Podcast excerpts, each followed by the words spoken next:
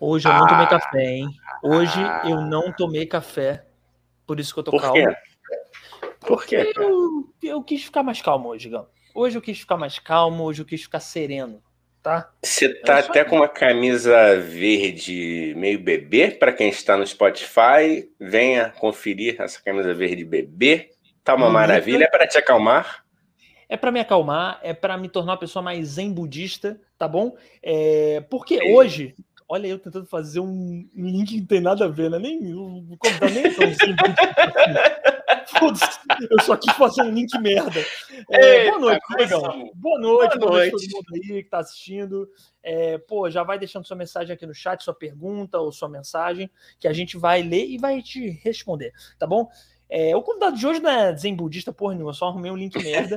Mas ele é. não, é legal. Mas ele é fotógrafo, né, ele é podcaster, apresentador do podcast Independence Day, e ele é meu amigo, e amigo do Igão, e amigo de muita gente que né, provavelmente está assistindo a gente, né? Então, Igão, recebam. Oi. Você acha que é bom quando eu falo isso, recebam com muitos aplausos? Isso não é muito programa de auditório? Ah, mas é bom ser um programa de auditório. A Rede TV é a nossa meta, então vamos receber com uma Vai salva lá. de palmas ele. Fala aí, ele. É, Quem, quem, quem, quem? Leandro De Paulo! Leandro De Paulo! Cara, eu acho que a gente deveria instituir, a gente parar de pedir salva de palmas. Isso é muito programa de. A gente tá muito Google. A gente tá muito Google. Não sei o que, que o Leandro acha. Você acha isso, Leandro? Pedir, ah, receba com aplausos. Eu acho que eu acho que é sempre uma, como diria minha tia, tem que ser uma apoteose, né? Tem que ser uma coisa diferente, tem que ser algo que cause que balance o establishment, né? Para as pessoas que gostam dessa. Eu tô sentindo ali que eu dei uma pontada no reto do Igão ali, que ele deu um negócio assim para cima. Não, é Vai de porque. novo, por favor. Não, É porque falou establishment de um jeito. Você falou, meu amigo, establishment com uma dicção tal que o Igão ficou assim. Eu fiquei com... Fato. Foi fato.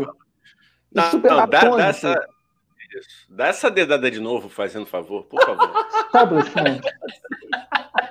Quer dizer, a Ui. gente recebe o convidado, a gente recebe um convidado aqui que é um puta do entrevistador, o puta do fotógrafo, e o nosso apresentador fala: me dá essa dedada aqui. Aí a gente quer respeito. Aí a gente quer respeito. Você tá entendendo? Você ainda quer? Tô tentando. Eu não cara. quero. Eu não Ah, mas- quero. Leandro, a gente não quer. Você me perdoe a indiscrição, a empolgação, intimidade, faz isso. É foda. Intimidade traz isso e filho, já dizia o meu antigo chefe. traz duas coisas. Falava isso, cara. No, no É, Era o meu antigo chefe, eu tava lá trabalhando com ele e falou assim, cara, intimidade só traz merda e filho. É isso. É basicamente isso. Eu falei assim, cara, é um gênio, né? Uma pessoa que trouxe uma vivência de vida para mim muito grande. Foi, foi especial, assim, eu quase choro quando eu penso que bom que eu saí do trabalho que eu trabalhava com ele. Dá pra perceber que o seu chefe era uma pessoa assim com pala, com frases de efeito, né? Vamos botar assim, né? Frases. é, Cara, ele me lembrava muito uma, ele me lembrava muito um filósofo brasileiro chamado Costinha. E um, e um outro sujeito também que era companheiro dele era o Ari Toledo. E esses caras eram Mas- gostava de contar umas piadocas. Ele gos- gostava de contar umas piadocas. Exato. Mas, ô Leandro, co- como é que era esse, esse, esse trampo? Não precisa citar nome se não quiser, mas o que, que você fazia? Como é que era a empresa? Não, era comprometedor, né? Se eu for dar muitas informações, é comprometedor porque eu trabalhava numa prestação de serviço. Então você já pode subentender o que, que eu fa- fazia, né? Eu era o assistente da prestação de serviço, então assim, vai até aí. Tudo bem. Mas, tudo mas assim, tirando esse lado que eu tô de sacanagem, cara, eu aprendi muito com ele. Né? Devo Sim. muita coisa, assim, também, inclusive do que eu tô fazendo hoje, ao que eu. Enfim, o que eu sou, né, como pessoa, como profissional, acho que em todas as áreas, mas não quer dizer que eu vá nutrir sempre aquele sentimento, nossa, como foi bom, enquanto durou. Foi não enquanto durou porra nenhuma, porque às vezes eu era, nem era pago, demorava dois meses pra ser pago, entendeu? Então, Olha, porra. Caralho. botou na é, justiça, cara. Não, não, não, não, não, não, Se eu for só o tempo que eu ia gastar de Uber para ir para voltar do tribunal, do TRT, eu, eu não ia receber os honorários que eu tenho que receber, né? Porque eram tão pequenos que não valia a pena. Então, assim, foi o. Cara. Entendi. É, é, a realidade do, do trabalhador brasileiro, né, Leandro? A verdade é essa. A realidade do patrão chato, do patrão que é intrometido e do patrão que conta piada sem graça fora de hora, né? É Sim. isso, cara. É basicamente 90% da população brasileira padece desse mal, que é o, o chefe chato. Vamos botar é o assim, chefe né? escroto, né? O chefe escroto. É chato, eu quis dar ainda, né? Mas o chefe escroto, o chefe que paga mal. É, eu queria só dar um alô aqui para Marcelo Miguel, né? Oi, meninos. Oi, Marcele. Valeu por estar tá aí. É, Marcele Oigão, que é uma fã que a gente divide com o Leandro, que a Marcele já gostava do podcast é... do Leandro antes do nosso.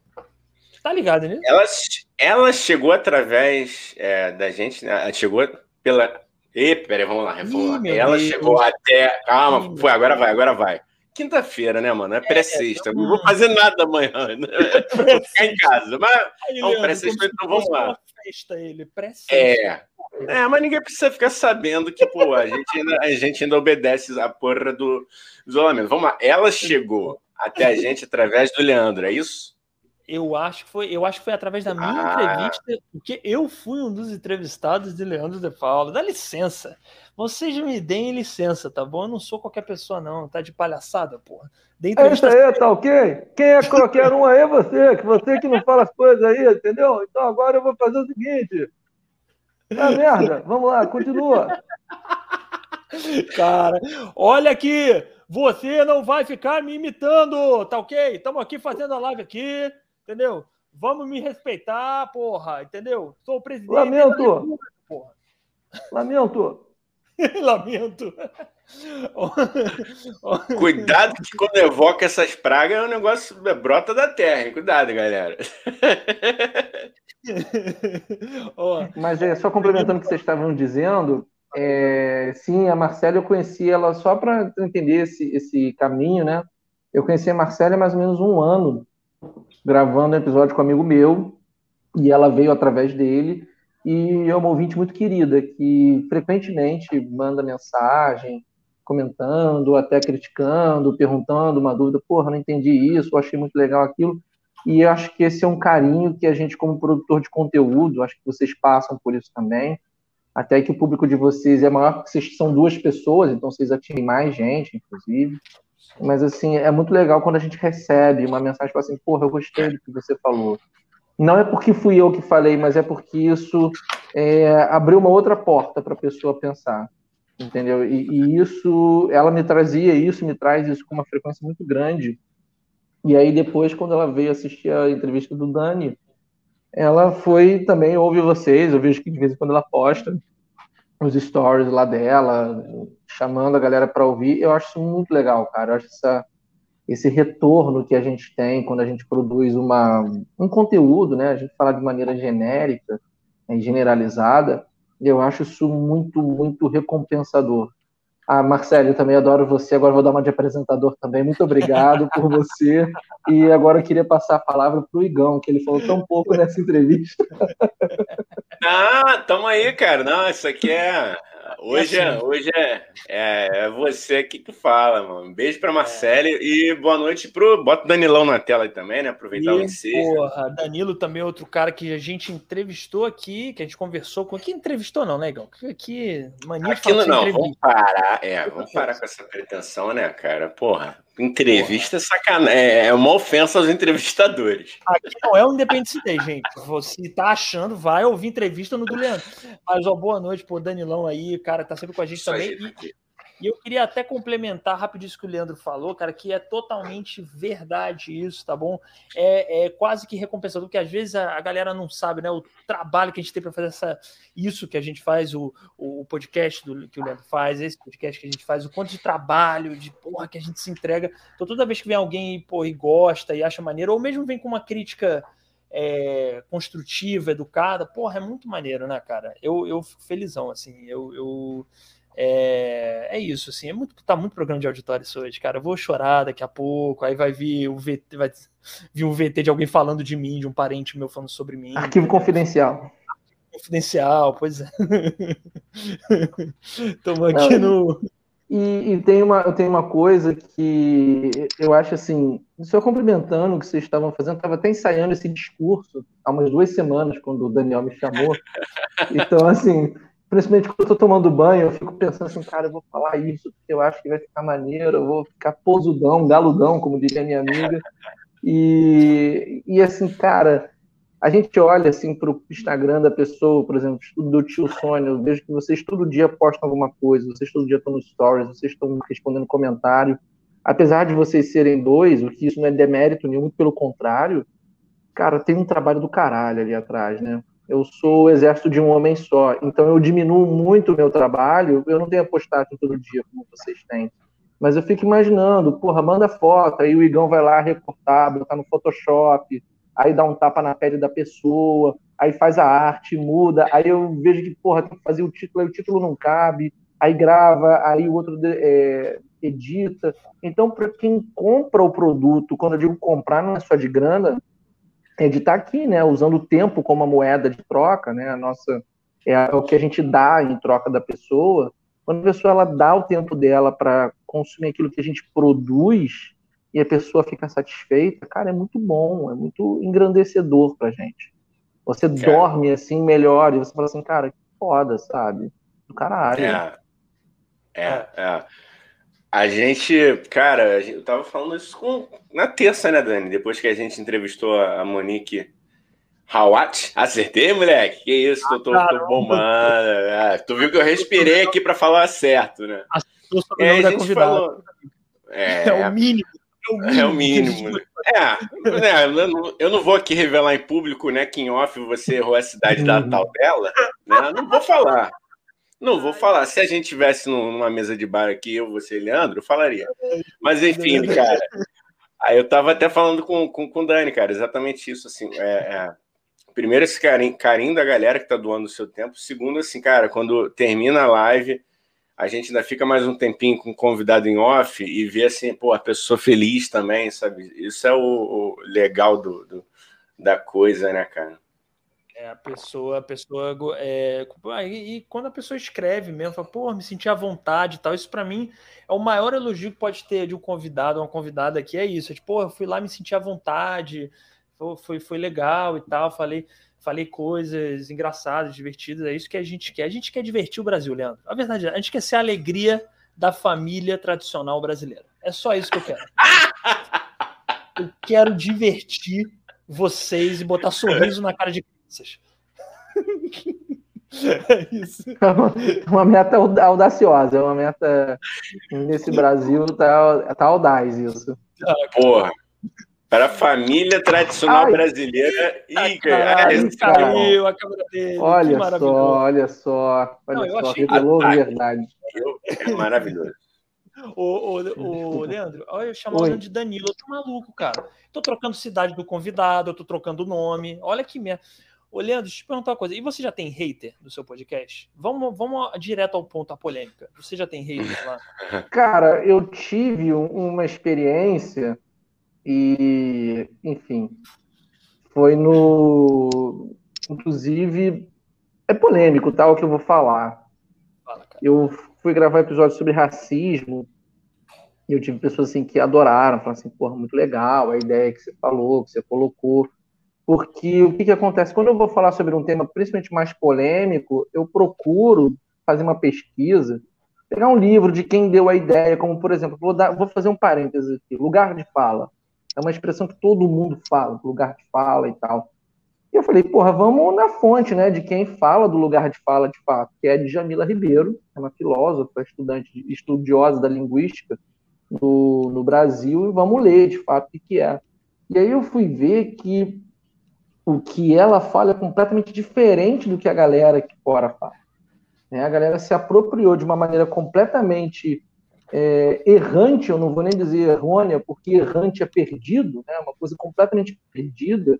É, o errada também seria errado, mas eu acho que cabe aí também o errante. E a galera se apropria de conceitos que não fazem sentido se você conversa. Só que quando eu fui gravar um episódio sobre racismo, eu fui apresentando dados em função de um livro que eu havia lido também da coleção da Djamila Ribeiro, que é o Feminismos Plurais, e o cara era um advogado negro ou preto, eu não sei como se fala isso corretamente, e cada um eu já ouvi, cada um dizendo que é uma coisa. Então eu coloco tem, essa licença desculpa, desde Leandro, o começo. Tem uns que, que dizem que, que, tanto faz, não é? Que não tem problema nenhum dos dois. Assim, eu também fico bem confuso sobre isso. Pois é, mas aí se você fala com um, aí uma pessoa num canto da cidade diz que é uma coisa, no outro canto da cidade diz que é outra. Então eu falo, cara, eu não sei como eu falo, tá? Eu já digo isso. E quando eu fui explorar a ideia, eu fui falando da ideia, a pessoa me xingou, me xingou, tá? entre aspas. Isso para mim não é xingamento. Eu sou esquerdista né? Eu sou um cara esquerdista, comunista ou coisa do gênero. E eu até, até brinquei e falei assim, pela minha própria formação como economista, numa das faculdades mais neoliberais do continente latino-americano, eu não tenho como ser esquerdista se ele falava isso. Né? Mas é, é, a ironia, né? A pessoa ela quer aproveitar o momento porque alguém apresentou um argumento legal, apresentou um argumento basado, eu não estou dizendo que eu estou certo, eu não sou dono da verdade, só de vez em quando. Uhum. Mas é, 95% do tempo eu sou dono da verdade, 5% não. Então, nesse Lógico, 5%. Humildade da... acima de tudo, né? Humildade acima de tudo, né, gente? não, de eu, eu, eu, Aliás, depois eu vou contar um parênteses sobre essa questão. Sobre astrologia, vocês vão curtir o negócio. É, aí eu havia colocado, havia falado isso tudo e tal, e o cara começou a tabolar, né? Ah, que você não entende, você não conhece. Eu falo, cara, eu moro na segunda maior cidade do Brasil. Aqui a gente vive em gueto. Dizem, dizem para você aí fora que não é assim. Aqui a gente vive em gueto. Aqui a cor da pele faz diferença. Você não sabe qual é a sensação de entrar numa loja e você ser vigiado, simplesmente porque você é, tá com uma, com uma roupa diferente, simplesmente porque você tem uma cor de pele diferente. Eu falo isso porque eu senti na pele uma vez, um amigo meu ele brincava, estudava lá em Bangu, e ele era, cara, ele era muito negro, ele era muito escuro. Ele falava assim, cara, você só não, não acontece com você porque você não é preto. E eu falava assim, cara, pode e, assim, minha ex-namorada conhece essa história. Ele falava brincando e tal, mas, cara, a verdade é essa. Ele lá na faculdade, é, tudo bem, a faculdade é um ambiente mais aberto, a galera é mais mente aberta, mas, cara, é diferente. O meu ponto de partida, por ser branco, infelizmente, infelizmente, que é para deixar é, ressaltado, grifado, ele é mais vantajoso do que quem não é. Isso eu posso falar da estatística do IPEA, que é um Instituto de Pesquisa Econômica Aplicada, que é uma pessoa que sabe fazer conta melhor do que o Biruliro. Eu posso falar do IBGE, que é uma, não, que é uma galera que entende. Uma de cinco anos sabe fazer conta melhor do que o Biruliro, né? Isso aí também não é tão difícil assim, né? É só uma criança. Sim. E aí, só para fechar nesse, nesse, nesse, nesse assunto, eu acho que esse foi o primeiro grande hater que eu tive. Mas eu penso assim, num hater no geral, é aquela pessoa que eu assumo que a pessoa que não te ouve, para mim, não sei se eu posso dizer que é um hater, mas assim, a pessoa que às vezes. Ah, já aconteceu isso comigo também, uma coisa rapidinha. Eu tô falando do episódio, eu vou falar assim: olha, a Terra é plana, mas aí a pessoa pausa, dois minutos de episódio, a pessoa pausa, o episódio tem 20 minutos sua pausa e fala assim, mas porque o Copérnico e o Galileu Galilei e o Jeff Bezos e todo mundo, a Terra é redonda. Aí eu falo, mas cara, eu falei exatamente isso no episódio. Você ouviu o resto do episódio? Não, ainda não ouvi. Eu falei, cara, ouve até, ouça até o final e depois você comenta, sabe? Então acho que isso acaba sendo uma, uma onda assim meio ansiosa, né? Não sei se é hater, mas hater, hater mesmo, assim, aquele bem clássico foi esse cara aí que eu tive. Cara, as pessoas estão com. O Igão que fala muito isso, que as pessoas estão com dificuldade de entender ironia, né, cara? Aí tem que botar contém ironia, né? Eu e Igão, né, Igão? É, já tem, fiz várias tem. vezes. Tipo, contém ironia, porque a pessoa.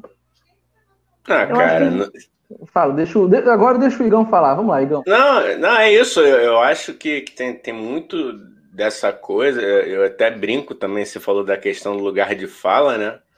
Mas eu acho que a gente, principalmente, a gente tem que exercitar o, dever da escuta, né, mano? Também, né? A gente pode ter que reivindicar o, ter que reivindicar um e, praticar o outro também. Fora a questão da ironia, cara. Isso aí não tem menor dúvida se um dia alguém mal intencionado quiser pegar aqui os nossos episódios para fazer uns cortes mal, maliciosos. Aqui é um prato cheio. Porra. Mas o que eu falo pro, pro Dani é o seguinte também, cara. É a gente não pode se cercear tanto, sabe? É, vamos fazer o que a gente se propôs a fazer. É, lógico, a gente vai derrapar, a gente vai cometer gafes. Já cometi gafes, né? Te falei em off aqui, pô, errei o nome do, do, do Ricardo Boechat, né, cara? Tem um episódio que chamei Roberto Boechat. Mas, enfim, é, coisas desse tipo acontecem, mano. Vão acontecer. Agora, o foda é você ser filha da puta intencionalmente, né? Aí que não dá. Né? É, é, e, e o que eu falo, o que eu falo pro, pro, a, pro Igão, que já falei em live, eu não tenho problema de virem apontar um negócio errado que eu falei e, e pedir desculpa. O negócio é não me dar nem o, o espaço o direito de pedir desculpa, entendeu? Tipo assim, eu sei que eu falo coisas erradas às vezes, sem querer, e não tem o menor problema. Pô, cara, desculpa, não, não, não foi isso, mas eu vou tentar melhorar e tal. Agora, cara, quando vem. Eu nunca fui cancelado, ainda bem, mas ah, eu acredito que, pelo jeito que a gente faz esse podcast, a gente vai ser cancelado em algum momento. Se prepare, Igor, vamos ser, com certeza. Aí. Fala aí, fala aí, pode falar. Tanto é que você está falando aí, Daniel, deixa eu só dar uma, uma zoada aqui para a gente botar um peso aí, uma densidade na parada de sacanagem. Tanto é que no direito, no artigo 5 inciso 55 da Constituição Federal, aos litigantes em processo judicial administrativos e acusados gerais são assegurados o contraditório e ampla defesa. É isso que você estava dizendo assim, cara, deixa eu ter o meu espaço de me defender. E as pessoas elas não te dão espaço para defesa, né? O que eu acho muito escroto no final das contas. É, cara, é, é, é, um. A gente está vivendo esses tempos, assim. É muito difícil falar sobre isso sem também soar, tipo, ah, geração mimimi, que eu não acho isso. Eu acho maneiro certas pautas, eu acho muito bom. Eu acho que as pessoas têm que falar mesmo quando, quando alguma coisa, pô, isso não gostei, isso foi meio machista e tal. Eu acho que tem que falar, só, cara, dá o direito da pessoa responder, entendeu? Não vem já com pedra e. Ah, você é machista e você. Não, cara, tá, tudo bem, de, deixa eu entender o que aconteceu, deixa eu me dá o direito de melhorar, me dá o direito de mostrar, entendeu? Então, uhum. e cara, eu, eu enfim, é, o, o, Igão me ensina muito nesse sentido a, a, a meio que não. a ir perdendo esse medo mesmo, sacou? Porque eu tenho muito medo. Não sei como é que é você, ô, ô Leandro, mas eu tenho muito medo de, de às vezes falar uma parada que, como o Igão falou, você tira de contexto e dá merda, entendeu? Eu, eu acho que quando a gente começa a mexer nesses temas, e esses temas eles são muito espinhentos naturalmente, eles naturalmente são difíceis da gente tentar entender, tentar digerir, porque para a gente passar um, um troço desse para frente, a gente tem que ter um, um, um, eu não vou dizer assim de pesquisa, mas a gente tem que ter um momento de reflexão. Você parar, sentar, né? Porra, caraca, crer, aconteceu isso, assim, assim, assado. Essa coisa que você falou aí do machismo e tal, que é uma pauta, aliás, palavra pauta, essa palavra-chave está na moda, agora as pessoas têm muita pauta hoje, né? Então, eu acho que a gente hoje está muito preocupado em querer ser muito engajado, porque engajamento traz uma certa sensação de pertencimento a grupo e de você ser um cara do bem, né, de uma maneira ou de outra, o que me dá um muito medo, né? Eu tenho muito medo de quem se diz do bem, são as pessoas mais filhas da puta, e aí essa galera é muito inclusiva, é uma galera que está muito disposta a discutir os temas cabeça, sentar e falar da vida, né? Mas eu acho que são alguma, algumas questões são principalmente levantadas porque não precisa pagar boleto. A partir do momento que você tem que pagar boleto, a partir do momento que você tem que acordar às 5 horas da manhã, pegar o trem e voltar às 8 horas da noite para casa, você não está muito preocupado com esse tipo de coisa. Você está preocupado em botar o pão na mesa para comer no dia seguinte. É uma coisa que eu bato muito na tecla e que eu não sou esse cara, eu não vou dizer que eu sou esse cara porque eu estaria mentindo, mas eu acho que a gente precisa ter um pouco mais de dose de realidade e gastar um pouco menos de tempo em temas estratosféricos e metafísicos e a gente tentar resolver ali o problema no, o, do feijão com arroz, sabe? Se a gente resolvesse é. feijão com arroz, a gente estava feliz. É, eu acho que, que, é, que é essa onda. Né? Agora, a galera fica querendo tocar em temas muito complexos e quando você dá uma apertada ali no. Porra, peraí, vamos, me explica aqui. Por exemplo, vou dar um exemplo para vocês. Ah, porque a gente sempre foi mais inclusivo. Eu pergunto, quando que o teu lado, seja esquerda ou direita, na história passou a ser mais inclusivo? Aí a pessoa da tela azul, entende? Quando, se você tem uma dúvida, procure na história e tire a sua própria conclusão. Eu não estou dizendo que está errado ou está certo. Eu estou dizendo que, assim, não venda uma bandeira de que isso sempre foi assim. Entenda que de uns tempos para cá as coisas, as ideias mudaram e por que mudaram. Eu acho que aí a gente consegue ter um debate muito mais, é. É, como o Igão falou, o lugar da escuta, né, o dever da escuta, do que a gente querer ficar dando aula. E já estou eu aqui dando palestrinha sendo TED Talk Boy, mas tudo bem. Não, cara, não, é pra falar não, mesmo, não, cara. É pra falar, pode falar. É como eu falei, o espaço livre aqui, pode falar. Deixa eu só fazer um. Qualquer, só... Desculpa, qualquer coisa a gente interrompe também, entendeu? Igão. E foda-se, né? Foda-se, deixa... você pode interromper. É. E deixa eu só fazer, fazer um comentário sobre astrologia. Vou dar uma de Rogério Skylab. Uma vez o João perguntou para ele: o que você tem a falar sobre as baleias? Aí o Rogério Skylab falou assim: eu não tenho nada para falar das baleias. Então, assim, nesse momento intervalo, que seria o intervalo do cafezinho da gente aqui, tem que tomar um café, é, eu, eu, vou brincar com astrologia. Me perdoe se você, ouvinte, se você que está nos assistindo, nesse chat muito participativo, com duas pessoas mandando mensagem para a gente. É... Sucesso esse chat, olhando. Isso aqui, isso aqui é, um, é, é, o, é o pico de audiência. Você vê como eu sou uma pessoa que chamo gente, né? Então, assim, você vê como, como eu sou uma pessoa famosa. 230 seguidores é tudo comprado é, é, tudo com, eu comprei. Seguidores do Leandro chama Abdala, o outro é russo, o outro, né? Vai, vai lá. É, são um indiano, né? Tem uma coisa assim. E mais um papo assim rápido assim sobre sobre astrologia. Eu falo assim, cara, eu sou totalmente cético com isso, eu não estou desmerecendo. Tanto é que a, os astros influenciam maré e tal, a lua, dependendo da posição, ela muda a, a, a água do oceano. O que, que, não vai mudar a gente? Mas eu acho que o argumento ele para aí. Não tem nenhuma comprovação, pelo menos para mim e tal. Eu respeito isso. Só que uma vez uma pessoa perguntou assim para mim, eu estava na pet shop. E aí ela perguntou assim, qual é seu signo? Aí eu brinquei e falei assim, qual é o meu signo? Me diga você, qual é o meu signo? Ah, não sei, você é câncer, você é gêmeos, você é libra, é aquela. Ó, vamos bombar esse chat. Eu concordo Opa, com você. Isso aí. Duas pessoas, mas que valem por 15. Exatamente. É pessoas a, a, inteligentíssimas, né? Isso. Então, por favor, gente, manda, é vamos, vamos, vamos agulhar o Leandro, vamos, vamos chacoalhar ele aqui, aqui a dedada no cu do convidado dos apresentadores. Calma, o Igão, ele tá com o negócio de dedada no cu desde o começo. Eu quero... Não, mas vamos, daqui a pouco a gente, daqui a pouco a gente dá a dedada. Aí o que que eu, eu virei assim, tá, qual é, qual o signo que você acha que eu sou? Aí começa, vai, começa, vem.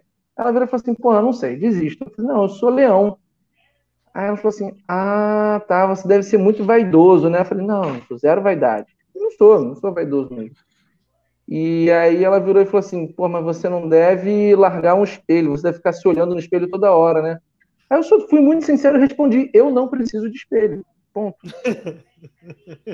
não, não preciso ir além disso. Ou seja, você. Enfim, é, é uma lição, uma lição, como é que eu posso falar? Uma lição de, de humildade e autoconhecimento. Esse é Leandro Sim, de Paulo. Claro. Modesto, né? Modesto. modesto. Modesto. E, Leandro, de, é, a gente está aqui porque é isso, né? O papo aqui vai, volta.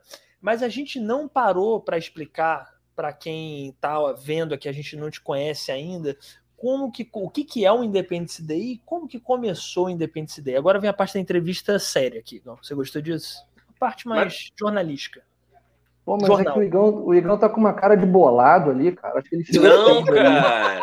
Cara, tô. Não, tô nada, cara. Tô ouvindo aqui, eu estou exercitando aqui o meu dever da escuta. Tô até com duas, duas, duas pontuações aí maravilhosas para fazer, cara. Uma Quer dizer, umas três já, mas vamos lá, vamos lá. Daqui a pouco a gente volta aqui, porque você falou de astrologia, eu, eu, eu também compartilho, eu compartilho de algumas coisas aí. Daqui a pouco a gente volta. Tá, eu tô me sentindo no Roda Viva, é quase uma honra, né? Estar tá aqui no, no, no Roda Virtual. É, cara, vamos lá, vamos, vamos começar, né? Em 2019, eu já tentei fazer vários canais de YouTube, assim, vou ser bem resumido. Só que assim, cara, canal de YouTube, você tem que ter um equipamento maneiro, você tem que ter um conhecimento de vídeo que eu não tenho e começar tudo do zero. Tudo do zero, absoluto zero. Cara, não dava. Aí você faz o vídeo, o vídeo fica maneiro, você conseguiu fazer edição maneira, aí você descobre que você tem que saber fazer uma capa de vídeo maneira. Aí, porra, tu tem que ligar Photoshop e eu, cara, não sei usar Photoshop. Aí eu sou fotógrafo, mas eu sei usar luz. Quem usa Photoshop para mim é esse é o cara que tem que saber mexer em Photoshop.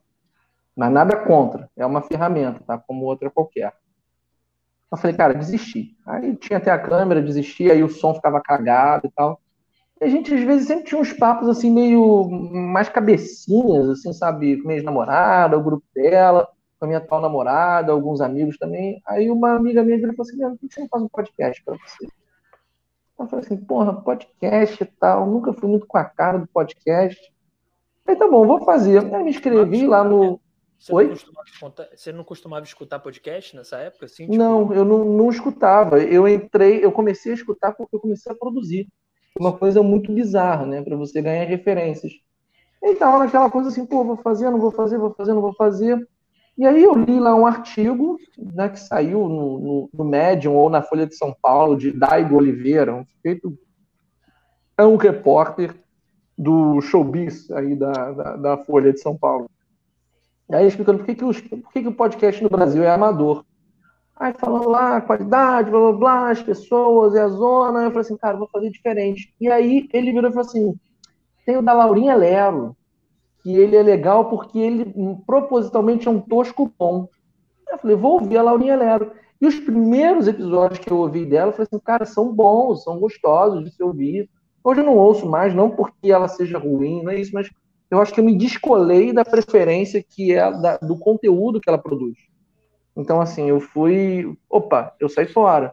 Só que eu vi que ela conseguia fazer algumas coisas muito interessantes só no áudio né? A pessoa é como se tivesse ouvido um rádio, uma coisa assim bem simples, mas bem pensada. Aí eu fui descobrir que não é tão simples assim.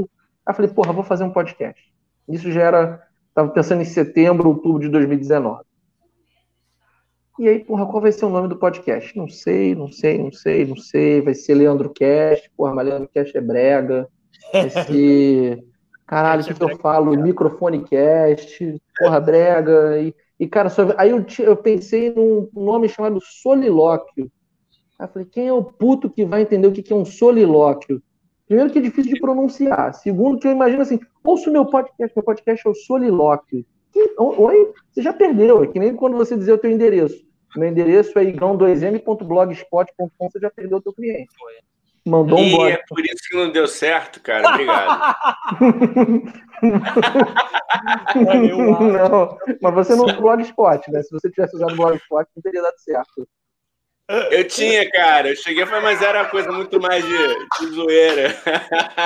Não mas tinha... não com esse nome. Não com esse não, nome, mas, era pior, cara. Mas não era igão2m.fotolog.net? Não, o Fotolog eu não tive, não.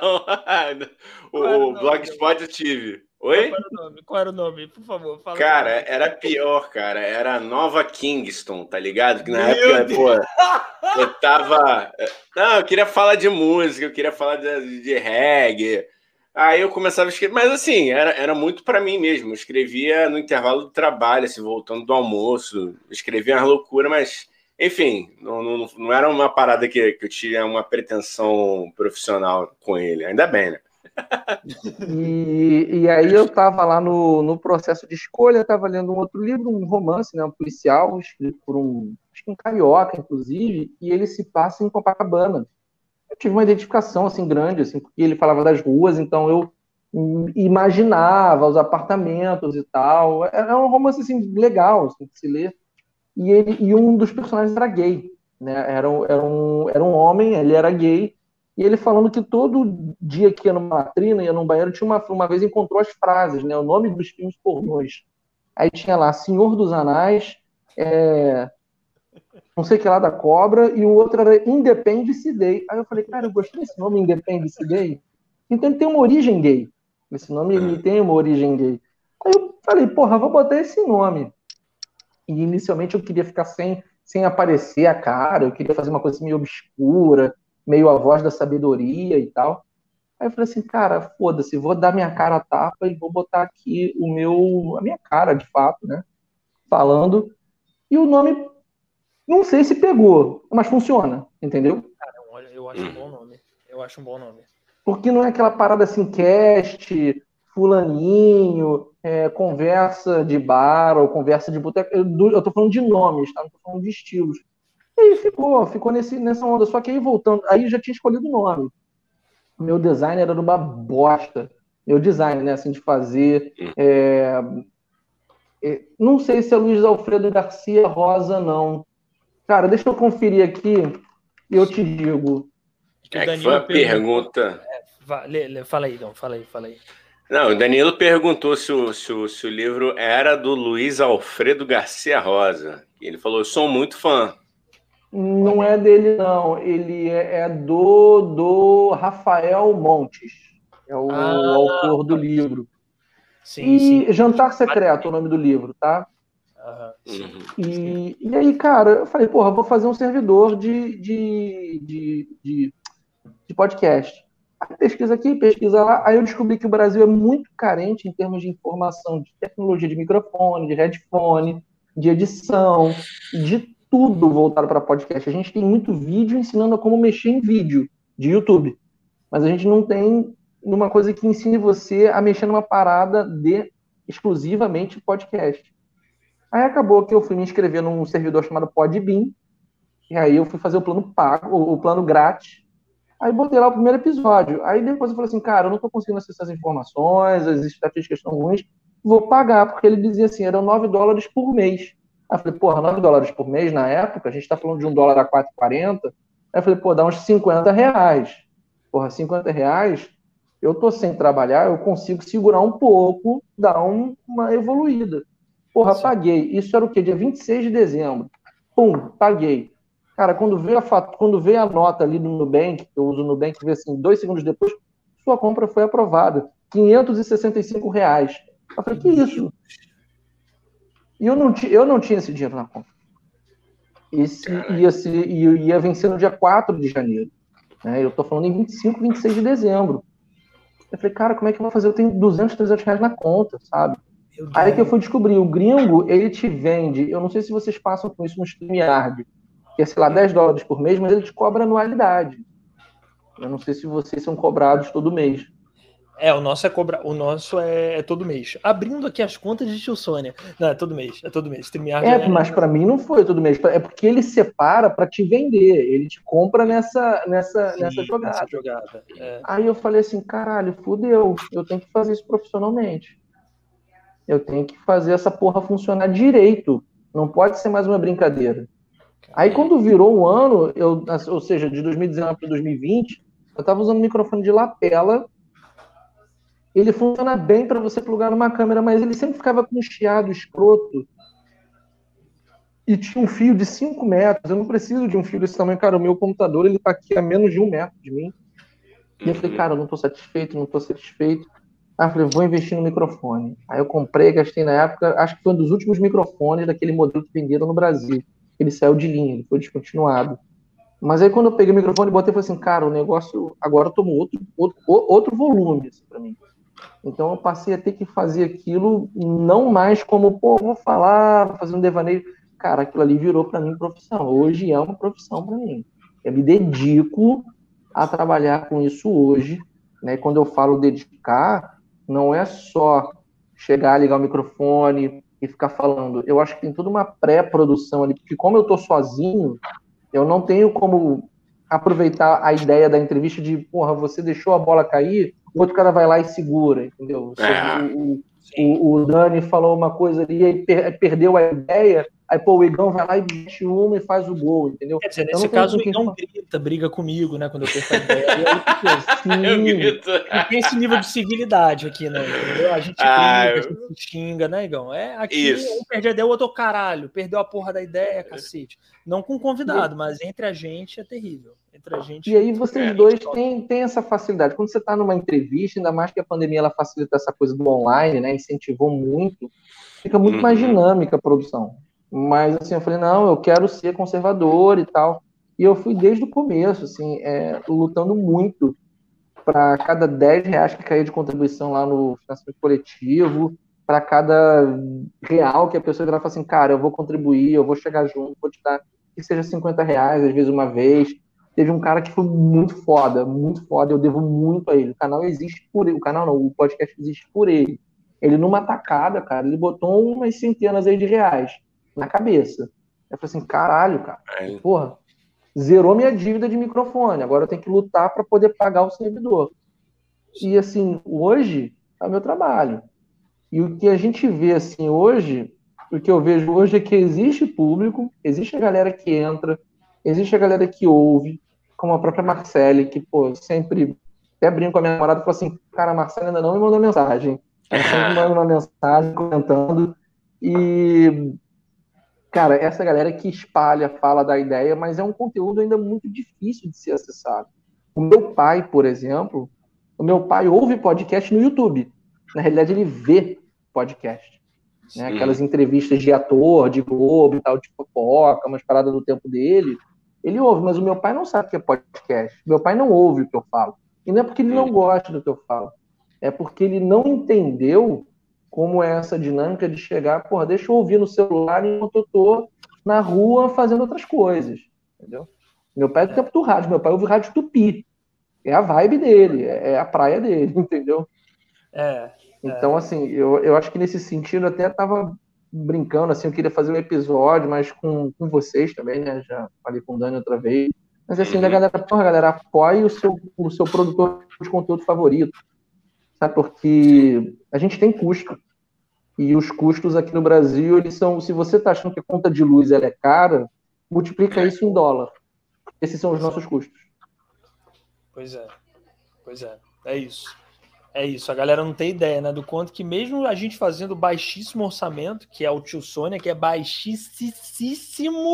orçamento, ainda assim tem um gasto, né? Ainda assim tem um gasto e é foda isso. É, e ainda pega um chefe safado, esse velho, que não, não, não quer assinar ah, carteira, aí Porra. a gente fica lascado.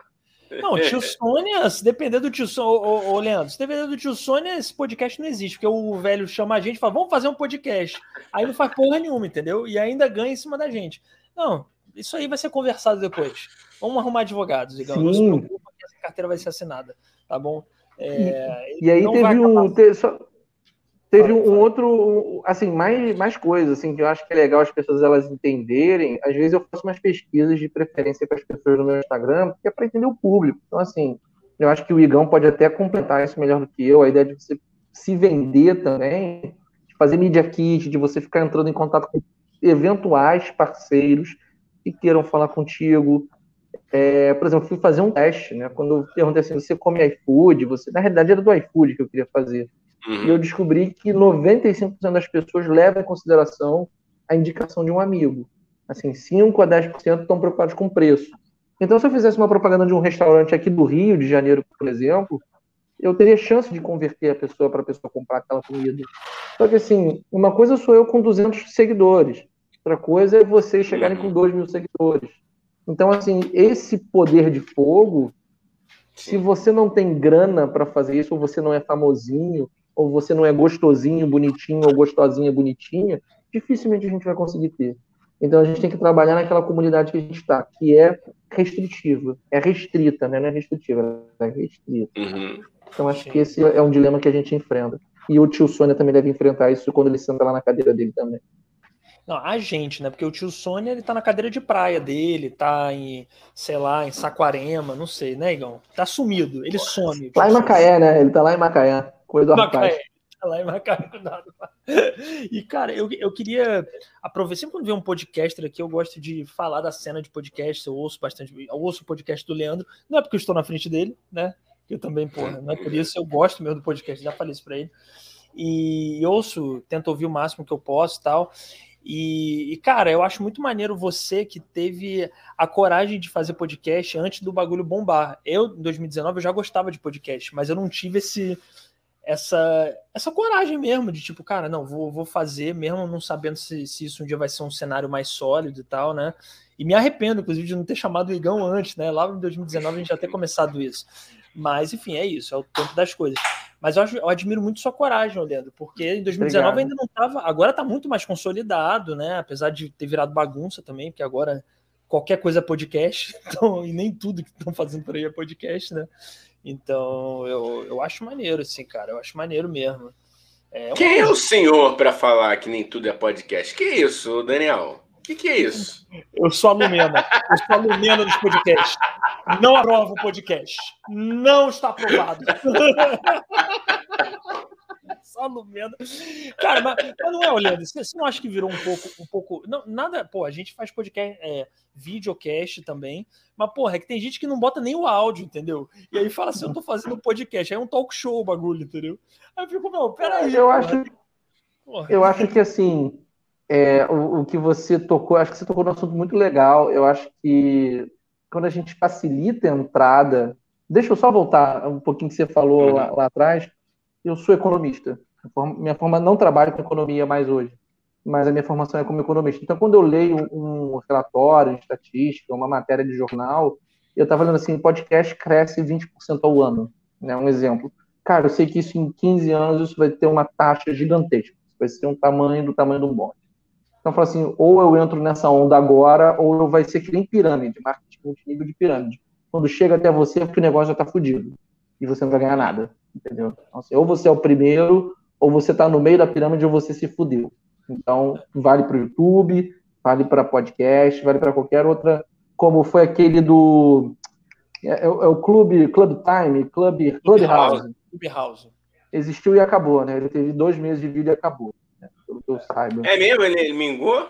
Acabou. Não sei, cara. Nunca mais ouvi falar de Clubhouse. É. Aí o Twitter incorporou isso, né? O Twitter incorporou essa parada e arrebentou com o Clubhouse.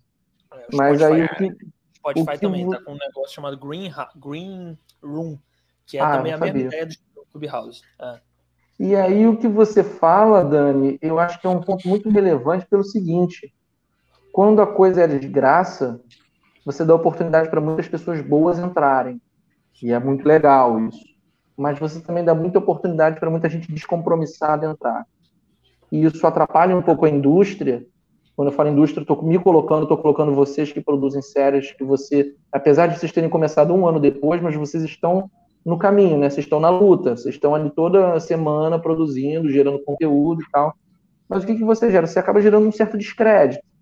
Eu, eu, eu lembro que em eu comecei em dezembro de 2019, eu sei que em julho de 2020, muito podcast que começou a me seguir por causa de robô, de bot e tal, não produz mais. Parou, parou, simplesmente parou. Simplesmente porque a hospedagem é gratuita, porque o telefone, o microfone que usa é o microfone do celular, que é o que eu estou usando agora. O cara não tem Photoshop, como o Migão tem, que ele paga licença de Photoshop todo mês para fazer a parada. Então ele tem que ter um retorno da grana não é o que vocês pagam lá do StreamYard, que acho que é, sei lá, 10, 20 dólares mês. Então, vocês têm um desembolso de grana aí para vocês fazerem o trabalho de vocês. Quando você tem esse desembolso, quando você está abrindo mão, e aí pensando economicamente, assim, não é mercado financeiro, economista não lida só com mercado financeiro, mas quando você gasta o dinheiro em alguma coisa, você abriu mão de lazer, ficar deitado no sofá do Netflix. Você abriu mão de não viajar com o teu namorado, tua namorada, é, fazer o que você quiser. Então, quando você aplica esse dinheiro que você tem, que é o, o pouco da riqueza que ela está escassa nos dias de hoje, num projeto como esse, você quer ver retorno. E quando você, vê, quando você quer ver retorno, você se empenha ao máximo para você fazer aquilo dar certo. E aí, quando você vira e fala assim, cara, eu estou falando num podcast, e vocês gravam, o, o, o Dani comprou o microfone da Rode, o Igão trabalha lá na edição, tem lá todo o cenário trabalhado, bota as luzinhas e tal chamou o convidado, o convidado tá aqui com telefone, um microfonezinho ok para falar. E aí vem um Zé Bunda lá da puta que pariu e fala qualquer coisa e você não entende nada, porque parece que você tá no terminal rodoviário e as pessoas acham isso engraçado, acham isso legal. Eu não acho isso legal. Eu acho que é isso. O Dani quer falar, pô, aí todo mundo cala a boca. Aí o Igão quer falar, e todo mundo aqui cala a boca. Porque isso traz uma qualidade para nossa para o nosso meio. Mas isso vai acontecer com o tempo, cara. É um processo que eu acho que é quase de seleção mercadológica natural. O mercado vai empurrar para fora com o tempo. E nós podemos ser empurrados pelo mercado para fora, né? Tudo também é uma questão Sim. de vocês se adaptando. Né? Não adianta nada ficar aqui, entrar numa onda. Um amigo meu até falou assim, Leandro, você tem que fazer vídeo podcast, cara. Tem que ter vídeo. Eu falei assim, cara, eu não consigo. Porque a quantidade de vezes que eu gaguejo quando eu gravo, hoje fui gravar um episódio de 10 minutos. Eu gaguejei cinco minutos, cortei cinco minutos da gravação. Imagina eu fazendo isso ao vivo, porra. Ia ficar uma bosta. É, mas assim, é porque eu tenho medo de câmera, eu tenho medo de falar ao vivo. Oi? Fica que nem o tio Sônia, pô. Aí não dá. Não, cara, mas o de vocês tem um fluxo, de vocês tem uma linha, entende? Ele, ele segue, vocês têm um convidado, vocês têm tem uma galera que participa, né? O, como o Pereló ali acabou de falar também, algum tempo atrás. Então, acho que isso é diferente. Você fazer algo com uma com vontade. Resumidamente, é você paga. Se você não é filho de pai rico ou de mãe rica, se você paga, você vai fazer. Senão você não paga mais, cara, e você sai do mercado. Então, assim, se vocês estão pagando, para mim é um puta numa, uma puta numa sinalização do que, cara, esses caras vão. Se você não acha que eles estão bons hoje, daqui a dois meses eles vão estar bons. Porque eles têm que se aprimorar. Senão eles estão jogando dinheiro e tempo fora. Sim. É, você se obriga, né? Exatamente. Tipo, caralho, não tem que ficar bom, tem que ficar legal. E a gente é, eu e o a gente é bem chato. Parece que a gente é, oh, festa. A gente é também. Mas a gente é chato pra caralho também com o nosso trabalho. É irritantemente chato, nós dois, assim. A gente é perfeccionista pra caralho. É isso, né, cara? E a festa, eu... a festa é aqui, né, cara? A é. festa é nesse momento aqui agora, é que a gente tá, tá curtindo a, para arrumar o salão, depois para limpar o salão depois da festa, tem toda uma E, e, e, o Leandro falou muito bem, né, cara? É, quando a gente, quando eu topei, né, que o Dani veio com essa ideia, bicho, é, não esperava que fosse demandar tanto. Eu, tipo, eu tinha uma ideia, fazia uma vaga ideia. Mas aí a gente vai tendo ideias, ideias. Aí a gente vai colocando no papel, e aí vai pesando o que, que é viável, o que, que não é viável, o que, que dá, o que, que não dá. A questão dos cortes. Eu falei, porra, cara, para sair um negócio legal, porra, Dani, tem, teve semanas que eu falei, cara, desculpa, mas eu não tô segurando a onda e não consegui sentar o rabo para editar, sabe qual é? Aí a gente já foi, rediscutiu. Não, agora então vamos fazer só um de 30 segundos. Mas mesmo assim, porra, é, editar um negócio legal em 30 segundos. Tanto, aí depois tu acaba percebendo que também demanda até quase uma hora para tu cortar 30 segundos que façam sentido, sabe? É. é. bem louco mesmo, cara. Você colocou muito bem, cara. Eu é, faço, eu, eu tirei essa experiência pelo seguinte: de vez em quando eu faço entrevista, você vai testando, né? Também a produção de conteúdo é isso. Você vai testando o que, que a teu, tua audiência te responde bem. Por exemplo, eu comecei a fazer os videozinhos legendados há muito tempo atrás, mas ele não deu, não deu liga, entendeu? Eu falei assim, ah, cara, muito tempo, legendar vídeo dá um puta de um trabalho, vídeos assim de 30 segundinhos, 40 segundos dá muito trabalho. Aí passou um tempo, eu falei assim, cara, por que, que eu não empacoto isso? Já que eu tenho fotos de algumas pessoas que eu entrevisto, eu faço uma arte, uma amiga minha falou, fez para mim e tal, direitinho. E aí eu jogo a foto dessa pessoa na arte, o nome do episódio e faço a legenda. E assim, quando eu estou editando o episódio, então, assim, às vezes quando a pessoa vê assim, um episódio de 150 minutos de entrevista, é o meu alvo. Mas, cara, às vezes tem, esse episódio gravou em uma hora e vinte. Uma hora e vinte, uma hora e meia de gravação. Então imagina quanto tempo você fica lá, às vezes tirando aqueles, aquelas puxadas de ar que como o microfone ele é muito mais potente né, do que o microfone aqui do celular, ele pega essa sutileza com muito mais facilidade. Isso cansa o teu ouvinte. Entende? Então, assim, para entregar um padrãozão de qualidade maneiro, ficar ali a cada segundo cortando isso. E aí chega num trecho, na própria entrevista eu já tô lá anotando na prancha, falei, cara, o cara falou um negócio maneiro aqui. Pô, o cara falou um negócio maneiro ali. Cara, isso aqui se eu recortar, você pegar esses 20 segundinhos aqui de fala, vai ficar maneiro. Aí quando chega ali, você faz uma extração daquele, daquele conteúdo, joga numa outra pasta. Depois que você terminou, quando eu termino o episódio, eu mando esses áudios para a pessoa e falo: você aprova esses áudios? Aí, assim, uhum. se o entrevistado é um cara que entende que é um fluxo de trabalho, ele ouve em uma, duas horas e fala: porra, show. Aí vai para outra etapa. Eu vou para a etapa de legendar o vídeo, jogar lá no headliner, produzir a parada que assim, um videozinho de 20 segundos para legendar bem, bem sincronizado, você vai gastar aí uns 40 minutos. É, sem você é levantar para fazer xixi.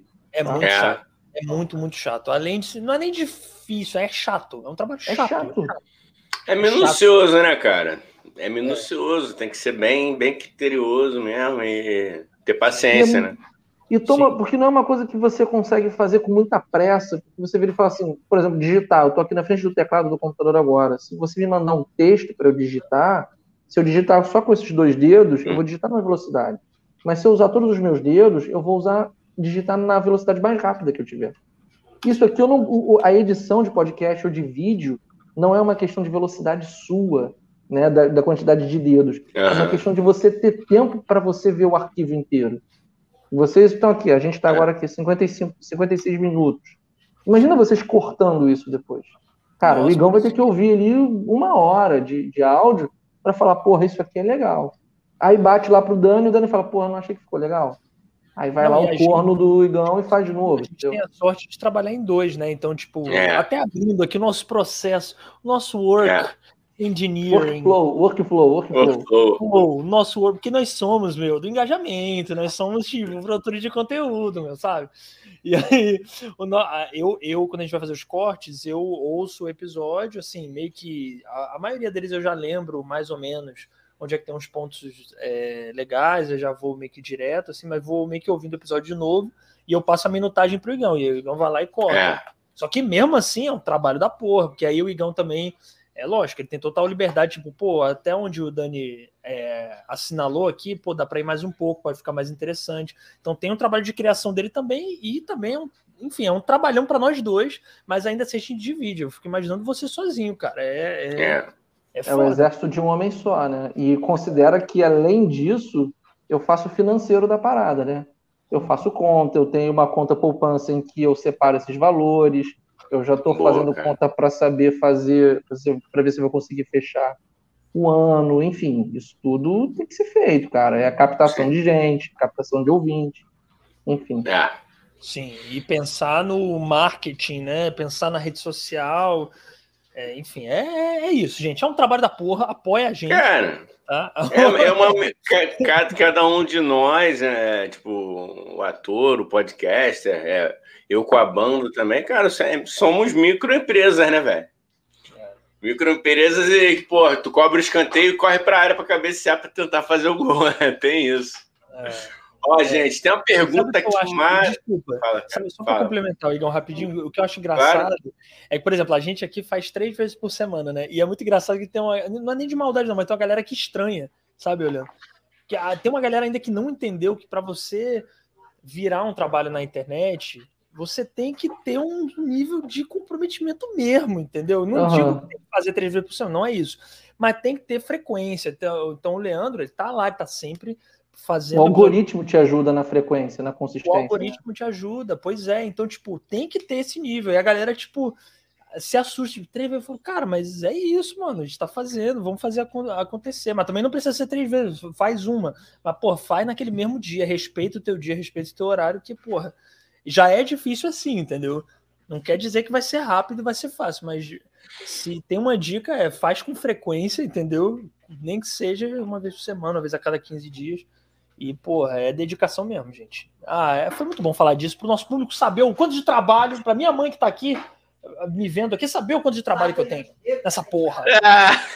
O que, que ela falou aí? Trabalha para ganhar dinheiro e sair de casa. Minha mãe é assim. É, é isso aí. Hora. Pô, a Lana, se a, se a, Lana falou, quem sou eu, rapaz? você tá maluco.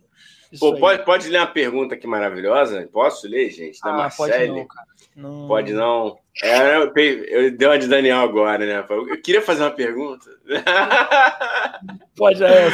Ah, maravilhosa essa pergunta. Eu não queria estar na tua pele, tá, Leandro? Ela pergunta aqui: é. Leandro de Paulo, das 85 entrevistas que você já fez, qual a que mais te marcou? Eita. Eita, boa sorte, cara. Vai na tua. Vai lá. Boa sorte. Vamos lá, vamos lá, vamos lá, vamos lá, vamos vamos, professor. É, Marcelo, obrigado pela sua pergunta. Eu, deixa eu só, eu acho que você está sendo muito otimista, né? Se eu tivesse é. feito 85 entrevistas, eu estava feliz. Mas eu acho que eu devo ter feito assim mais 20, 30. Eu ainda vou contar quantas entrevistas eu já fiz, porque é muito monólogo. Muitos episódios eu falo sozinho. Também é uma arte, né? Arte no sentido da ironia mesmo tem que ser meio maluco para falar sozinho. Mas vamos responder objetivamente a ela, né? O que ela me perguntou. Cara, eu acho que são momentos. Eu acho que cada entrevista que eu faço tem uma coisa que a gente que a gente ouve muito na psicanálise que é a transferência. Eu até roubo esse termo aqui da, da psicanálise da psicologia, que é o fato de você meio que estar tá ali com a pessoa, ouvindo. Você está com uma escuta mais do que passiva, mas uma escuta ativa, entende? É você entender um pouco, não é entender, mas é você ouvir sem julgamento. Mas ao mesmo tempo que você ouve sem julgamento a pergunta da pessoa, a conversa da pessoa, você também tem que estar pronto para dar uma calça riada na pessoa, que o ouvinte também quer isso. Que o ouvinte vira e fala assim: "Cara, mas espera aí, ele lá no começo do episódio falou isso e agora ele foi contraditório, então se eu não faço isso ali naquela hora, a pessoa vai dizer assim, porra, mas ele marcou bobeira. Isso eu fiz com o Dani aqui uma vez. Ele até falou assim, pô, cara, obrigado. É, você ter me lembrado aqui que ele foi falar uma parada. Eu falei, pô, Dani, mas ó, toma cuidado assim. assim. Ele, pô, cara, obrigado por você ter me lembrado. E eu deixei isso ir pro ar. Porque eu acho que isso é, é autêntico, sabe? E isso é humano, né, quando a gente está numa entrevista. Mas a que mais me marcou eu lembro muito a que eu fiz com a, a, a da mudar para fora do Brasil, né, que foi com a Larissa, faz um ano que eu fiz com ela, porque mexe muito na parte da minha família.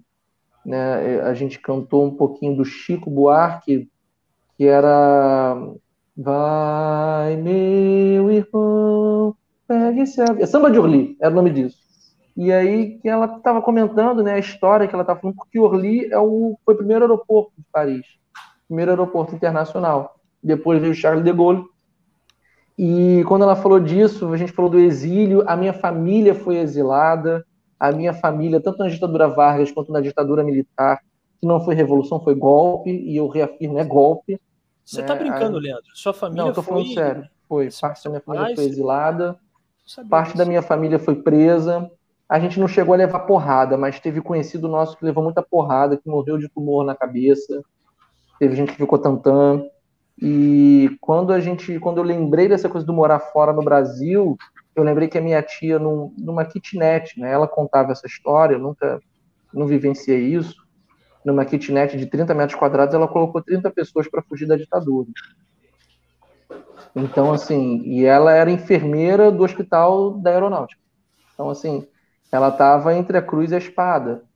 Então essa entrevista ela me marcou muito porque mexeu numa não é numa ferida, mas mexeu numa história de passado e eu não seria nem um pouco ousado e nem um pouco modesto em dizer para você o que se estuda nos livros hoje de história de Luiz Carlos Prestes, de comunismo no Brasil, cara, a minha família teve lá. Não teve lá porque queria é, luta armada no Brasil, nunca quis isso a minha família sempre quis um país melhor. O meu pai estava falando isso ontem, a gente estava à mesa aqui com a minha namorada, e meu pai estava lembrando que a irmã, que era irmã dele, né, que é minha tia, eu não conheci, minha tia morreu em julho de 87, em seguida eu nasci. Então ela morreu, eu não a conheci. E ela falava assim, é, que acho que os pais davam armas, né, para as crianças, brinquedos, e ela dizia assim, para a criança não se dá arma, se dá livro. Então, quando eu fiz essa entrevista com ela, a gente chorou quando a gente estava falando, mas, mas era um choro não de tristeza, mas talvez um choro apático, talvez um choro de medo, de uma certa descolada da realidade, de para quem conhece um pouquinho mais de história, que é essa história que não passa na escola, porque é um aprofundamento mais complicado, mais difícil, a gente está revivendo o mesmo script. O presidente da Câmara tentando falar para a gente fazer um semipresencialismo, para botar um presidente da República de fantoche, para criar um primeiro-ministro, e aí ter uma ruptura institucional militar e a gente voltar tudo de novo. Então, essa entrevista, para mim, nesse sentido, ela foi muito, muito marcante. Além de, claro, a entrevistada ser um amor de pessoa, uma pessoa super educada, uma pessoa que, assim, pisei no acelerador para a gente falar umas paradas mais densas, ela foi junto, ela acelerou junto, ela não, não parou no meio. Né? Isso também tem um puta no orgulho como entrevista, né? na, na hora da entrevista. Qual é o nome Mas da é, mesmo, Leandro? Era Larissa, eu só não sei pronunciar certo, Larissa Cazendei. É há um ano atrás, cara. É, fui morar, morar fora do Brasil, uma coisa assim.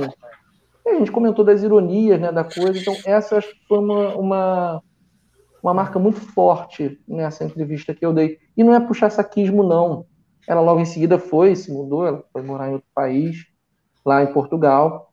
É, felizmente está melhor lá do que ela estaria aqui, mas essa foi uma entrevista que me marcou. Teve a da Bárbara também que me marcou, mas a da Bárbara eu já conheço a história da Bárbara. Né, eu acompanhei ela desde o início.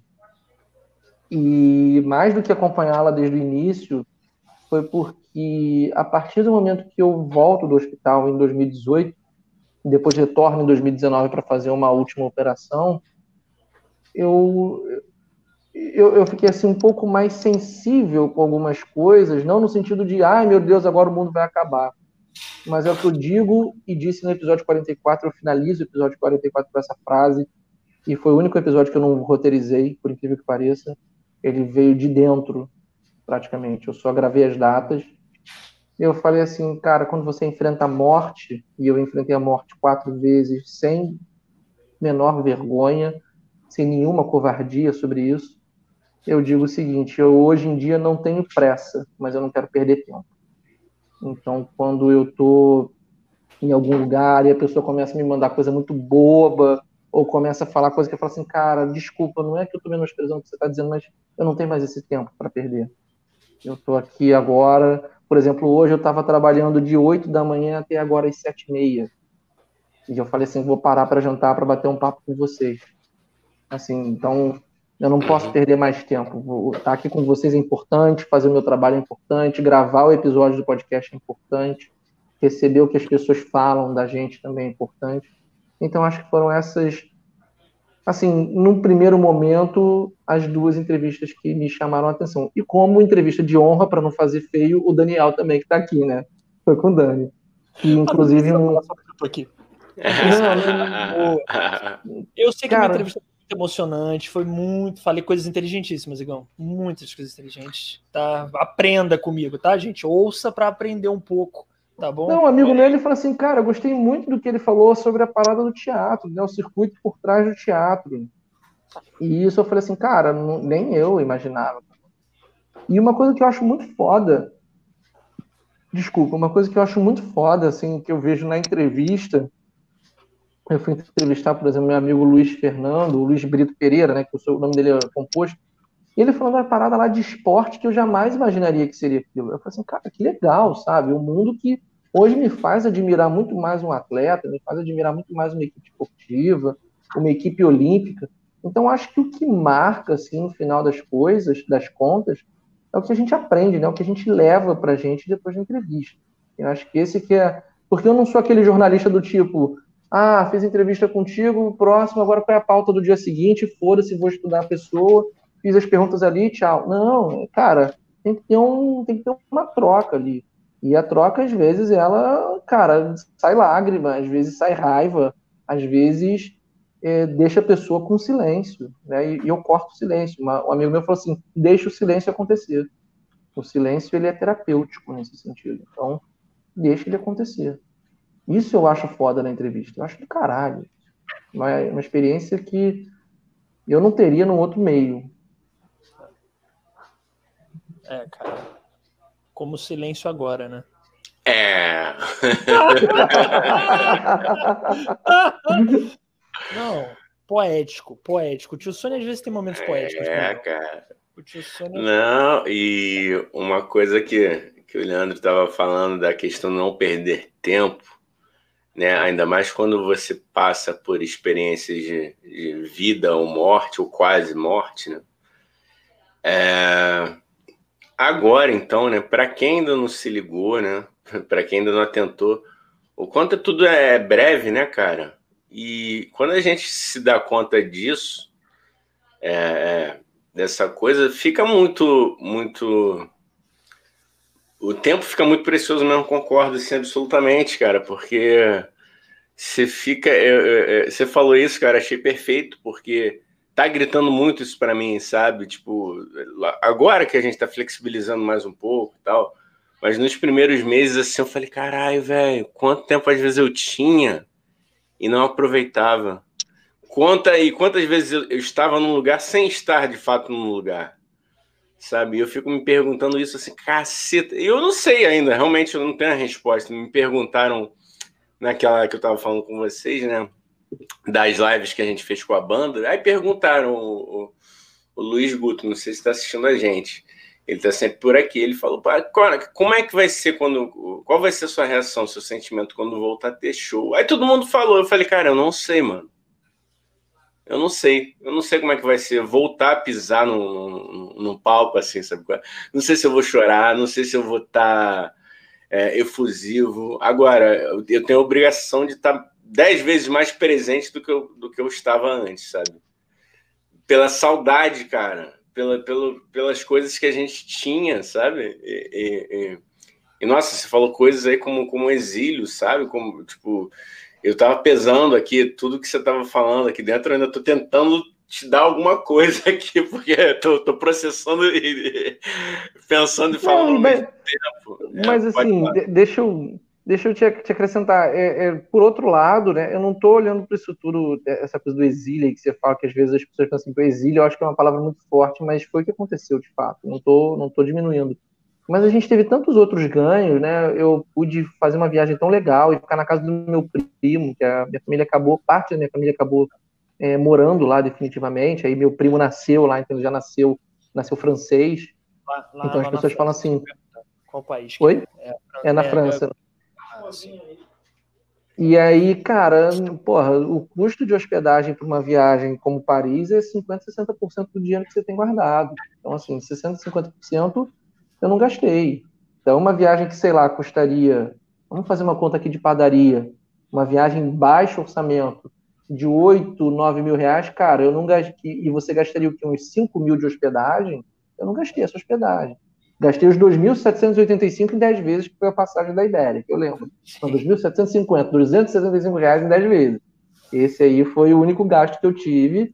E lá os cacarecos que a gente ficava comendo, fazendo fotossíntese no meio de Paris, porque a gente estava fudido de grana, eu e minha namorada. Então, Mas isso, isso, quando, cara? Quando é que foi essa, essa, essa viagem? Isso foi em 2019, logo depois ah. que, que, eu, que eu me curei, entre aspas, né? Porque não, não é que era uma doença, mas, de, mas eu falo no sentido de cura que é mais fácil de entender. E uhum. foi uma coisa muito surreal. E sabe uma coisa que foi muito foda, Igão? E é uma coisa que me emociona até hoje, foi que a gente estava no último dia, era dia 14 de abril, se eu não me engano, era um domingo.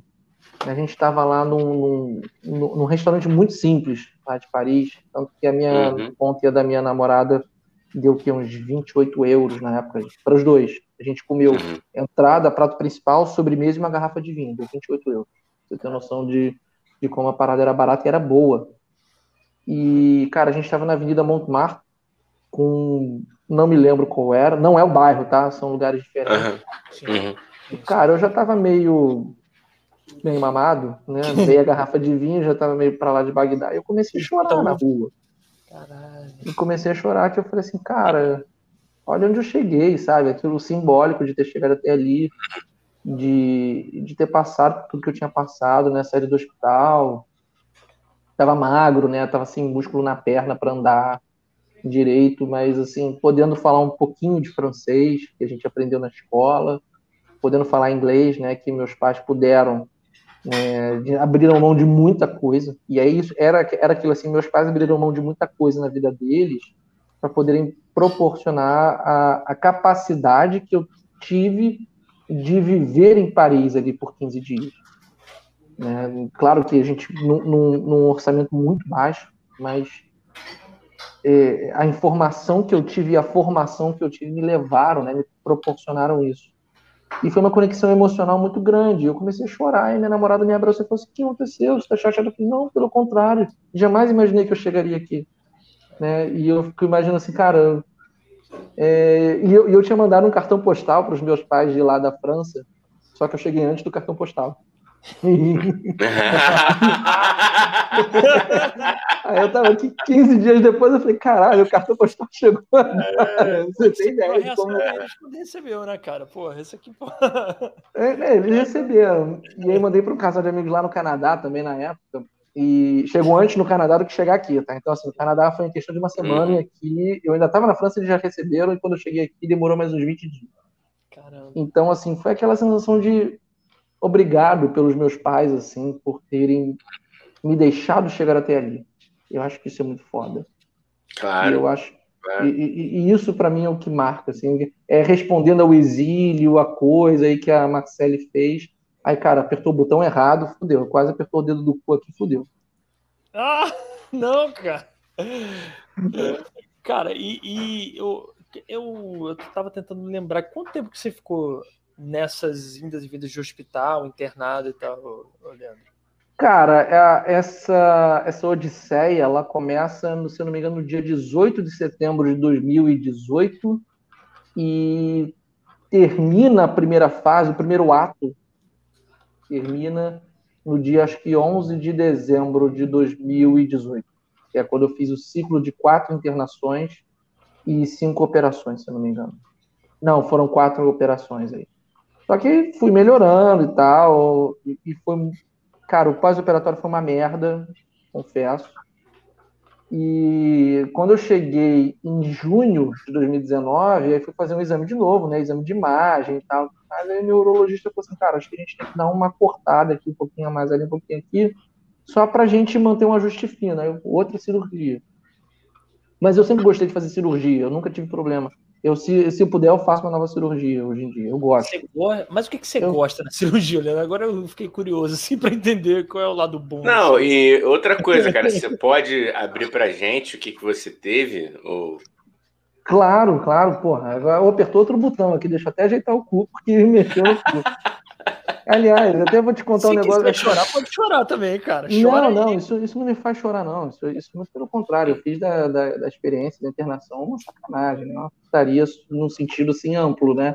De sacanear, porque senão ia ficar louco. Cara, eu tive assim, resumidamente, a minha uretra ela foi se estreitando, ela foi se afinando, afinando, afinando, afinando. Eu cheguei a urinar em conta-gotas. Então, assim, eu sentava no vaso sanitário e demorava 10 minutos para fazer xixi. Aí, ah, vou ver o que, que é. Aí eu só fui mesmo no urologista quando eu comecei a ter incontinência urinária. Eu dormia e urinava na cama. Aí eu falei, acho que algo está errado. eu falei assim, desconfio que algo está diferente. Aí, cara, quando eu fui fazer os exames, cara, eu fui fazer uretrocistografia. Vou pular esse exame, porque esse exame é bem invasivo. Eu falo, mas assim, se vocês quiserem, eu, eu, eu, eu, eu acho ele desnecessário para falar aqui agora. E, cara, quando botou o contraste em mim, eu não sabia que eu era alérgico. Cara, eu não tava urinando e o contraste ele entra pela uretra. Uau. É um negócio que bomba. Porque não é, o, não é a dilatação do cu que ele é feito para abrir e fechar. A uretra ele é feito para ter um buraquinho pequenininho. E Sim. ela não é para receber coisa de fora. Ela Sim. tem que receber, ela só expele. E ali tinha que entrar o contraste. E como eu não estava eliminando essa urina, acabou que, tendo alergia ao contraste, acabou que eu tive uma infecção generalizada por causa disso.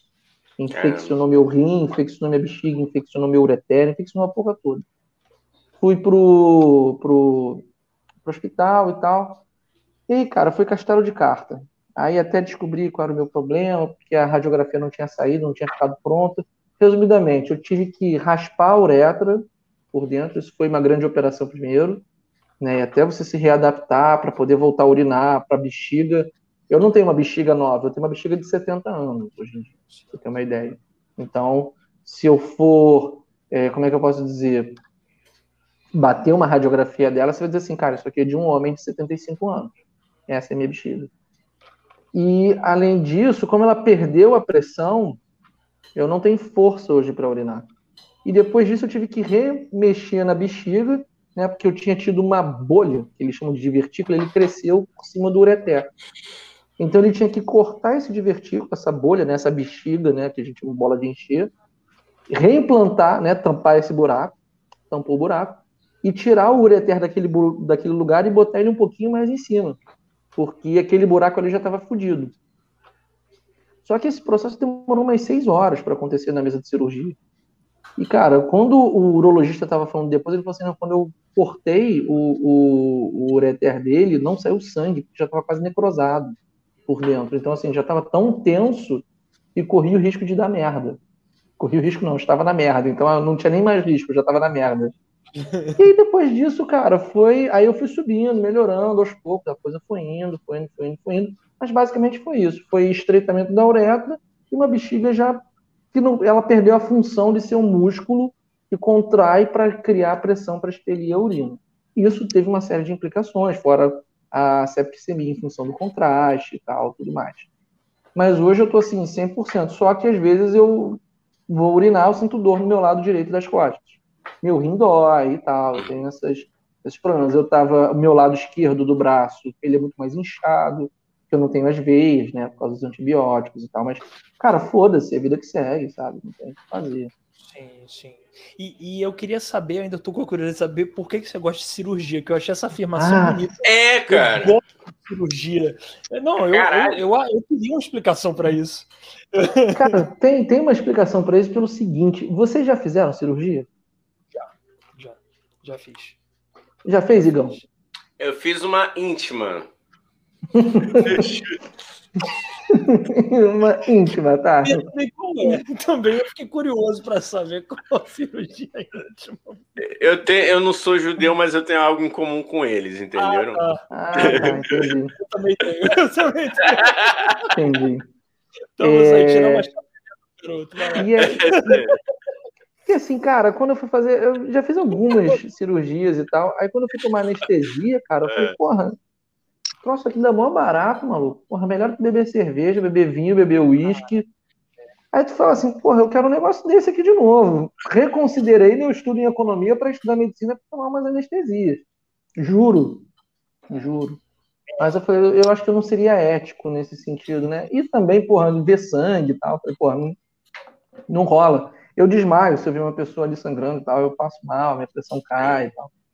Mas aí, quando eu tive que passar pelas cirurgias, eu falei assim, cara, só tem uma maneira de eu entrar no centro cirúrgico. Ou eu entro feliz, ou eu vou entrar histérico, puto e reclamando de todo mundo. Vou entrar feliz, brother. Aí o cara chega, aí tu começa a descobrir os macetes da parada. Aí o cara chega, tu tá pelado, bota você naquela mesa. Essa é a resposta não filosófica. Tem uma resposta filosófica para isso. Aí bota você lá e o cara fala: vou botar um geladinho no seu braço, mas não se preocupa, não. Daqui a pouquinho vai passar. Porra, bicho, geladinho passa no braço. Maluco. Caralho, brother. Tu fica assim, meu Deus do céu, quero mais. Aí, beleza, é, era isso. Agora, é ressaca, né? Porra, depois passa, você fica na merda. Mas, cara, depois que você bebe vinho, você fica na merda. Depois que você bebe vinho, você fica na merda. Bebe vodka, você fica na merda. Porra, a diferença é que lá é controlado e mais legal. E assim, apertou o botãozinho, o êmbolo da seringa, papum. Essa é a parada. Cara, é muito e... bom. É muito bom mesmo. É, é, olha, eu, eu imaginei que fosse por isso. Eu também adoro ficar. É, eu adoro, eu adoro ficar sedado. Eu amo. Eu falei para minha mãe, eu revelei para minha mãe que eu fumava maconha quando eu tava sedado para uma cirurgia. Falei, mãe, eu não uso nenhuma droga, tirando bebida e maconha. Falei para ela sedadíssimo, muito louco. E minha mãe tomou um susto, né? E foi maravilhoso. Foi maravilhoso. Revelações que eu fiz. Então eu tenho boas lembranças de estar sedado e eu concordo com você, Leandro. É muito bom. Mas fala aí, desculpa, você ia falar. Eu... Não, isso é a resposta filosófica da coisa, que assim, eu sempre fui uma pessoa muito controladora, né? Por diversos motivos e tal. Não cabe aqui abrir muito, senão vai ficar uma live de sete horas e tal. Aqui a gente faz o tempo que for tem problema. Não, mas eu, eu, tenho que fazer outras paradas aqui também. Na realidade, eu tenho que dormir, né? Porque amanhã o dia não é por você, não, o centro do mundo, não é por você, não é por ele. Obrigado, Igão. Garotinho mimado, filho único. Acha que o mundo gira em seu torno, em seu entorno. Cara, assim, eu vou. Eu, eu vou usar uma expressão que eu acho que é assim, muito foda. É o repouso na mesa, né? Na realidade, é o repouso na pedra. Que eu sempre querendo controlar tudo, né? O que, que a pessoa pensa, o que, que a pessoa fala, o que, que é onde a pessoa vai, se entrou enfermeiro, se fez e tal. Cara, quando você chega ali e você e a tua maca emparelha com a mesa de aço, a mesa de cirurgia, e vai lá o maqueiro e o enfermeiro e pegam você como se fosse um boi e tira da maca, bota na mesa e abre o braço e fala assim, cara, aqui eu não posso fazer mais nada. Aqui a única coisa que você pode fazer é entrega na mão do médico porque eu sou ateu. Então assim, entrega na mão do médico. Aí tem a pessoa que fala, ah, mas quando eu operei, eu vi a luz branca no fim do túnel. Revelação. Tem um tipo de anestesia que faz você ficar com a pálpebra semi-aberta. Então você, a tua íris, ela é sensibilizada por essa luz branca, que é a luz do holofote da mesa de cirurgia, e você tem a sensação de ver várias pessoas de branco, porque embaça, e que você está indo para o outro mundo. Na realidade, você não foi para outro mundo. Você está aqui, só que você está com a pálpebra aberta. Se o anestesista for atencioso, ele bota uns paradrapos e fecha o olho. Aí você não vê luz branca nem a caralho.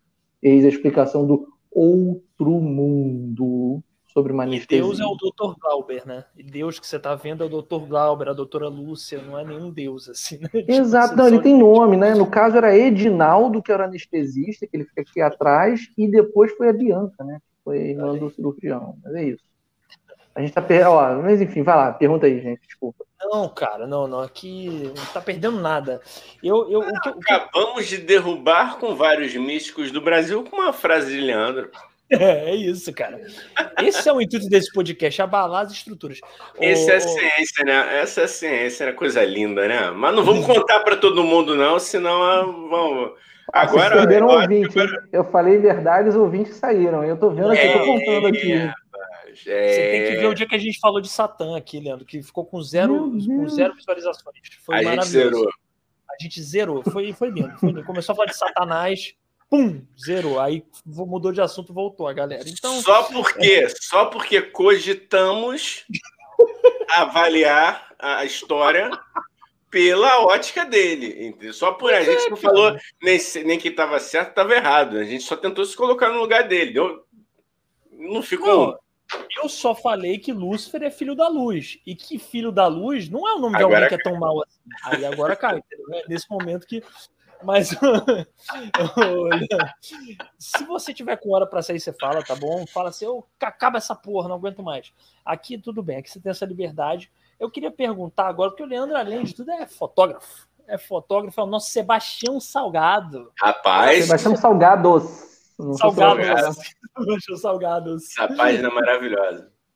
E eu queria perguntar, porque eu já tirei foto com o Leandro, não estava nu ainda. Podemos marcar isso, eu e Igão nus, com uma cobra em volta. Olha. cobra de judeu. cobra de Ai, Jesus, piadinha de tiozão. Aí, ó. Foi mal, cara. Se eu tirei isso aqui, tinha que entrar no tio Sônia uma hora, é, mano. É isso aí. É, é. Agora todo mundo sabe que a nossa chapeleta tá descoberta. Ó, vamos lá. Agora foi. Aí. Mas que queria... situação. Que situação. Aí eu tirei foto com o Leandro para um outro canal que eu tinha, Boca Sem Filtro, né? E aí o Leandro foi um dos fotógrafos que mais me deixou à vontade. E eu não fico à vontade com nenhum fotógrafo. Só ele, mais um cara também que, que me deixou muito à vontade também. De resto, eu nunca conseguia. E eu queria perguntar pro Leandro qual é a técnica para deixar um filho da puta como eu à vontade para tirar foto. Cara, assim, eu é que quando você quando você fotografou comigo, você fotografou aqui nesse quarto, né? Sim. Então, para quem quer ver o meu estúdio, né, e eu acho que aí que é a ideia do fotógrafo, ele era exatamente naquela parede, é. onde está o ventilador. É um é como se fosse uma área de dois por, não era nem dois, era um por três. E eu ficava em cima de uma estante, né, para ter o ângulo de fotografar a pessoa. Então, como eu fiz as coisas acontecerem em termos de, de, de fotografia mesmo, era conhecimento de luz. Eu digo para você, cara, eu conheço luz. Essa é a minha vibe. Eu sou fotógrafo, escrevo com a luz. Então, essa era, era o meu trabalho. Mas o que o Dani perguntou, e depois eu montei outro estúdio em outro lugar, um espaço maior, eu tenho condições hoje de fazer uma luz um pouquinho melhor e tal, tudo mais. Não é o que eu queria, mas a pandemia também não me permitiu tocar esse projeto adiante. Né? Ele está lá, está em suspenso, para não dizer stand-by, porque eu não faço uso de anglicismo. Está lá suspenso o projeto. Né? Essa coisa de ficar, vamos startar, workflow, é a puta que pariu. Né? É a beat que pariu, entendeu? Então essa é, é a parada. Brainstorming. É, é, tempestade cerebral, essas coisas assim, eu não falo isso. Né? Eu falo no português, que eu acho que tem boas palavras. Mas aí, enfim, aí o que, que falo para a pessoa? Quando a pessoa vem fazer a foto comigo e procura, geralmente faço retrato de LinkedIn, que é uma coisa assim mais básica, fundo branco. O Igão aí até pode complementar, caso a pessoa queira fazer um recorte, depois fazer flyer. Eu não sei quem é que vai entrevistar comigo. Às vezes a pessoa quer botar uma foto no jornal, e já aconteceu de eu ter fotografado um cara, um alto executivo, e a foto dele foi recortada e foi para um jornal aqui do bairro dele que ele trabalhava, lá na Barra da Tijuca, e, cara, porque o fundo era branco, é fácil para o cara lá do Photoshop depois recortar. Eu tenho que facilitar o trabalho da pessoa. Mas eu acho que a primeira coisa que eu pergunto para a pessoa é: o que, que você espera dessa foto aqui? Eu não, com o Dani ainda não tinha essa, esse traquejo. O Dani já era mais meu amigo, já era mais próximo, e eu acho que isso facilitava um pouco essa transa. Né? Mas a pergunta que eu faço para a pessoa é: o que, que você espera dessa foto? Ah, eu quero, sei lá, botar no Tinder e comer geral uma proposta. Eu quero botar no Igão. A do Igão é essa, é essa que ele quer. Ó. É, pode ser, né? E assim, mas o que, você quer fazer com isso? O que, você quer passar? Teve um amigo que ele falou assim: não, eu quero botar lá na intranet da empresa, quero quero parecer bem, quero vender uma imagem maneira, cara, vamos embora, vamos fazer. Aí às vezes a pessoa tá de paletó, terno e gravata, mas tá de bermuda embaixo. É, o legal da fotografia é isso. Mas é isso, é sempre conversar com a pessoa, tentar entender é, o que, que você quer, uma piada, tentar entender a. Acabei de ler aqui o comentário, desculpa. É... aqui.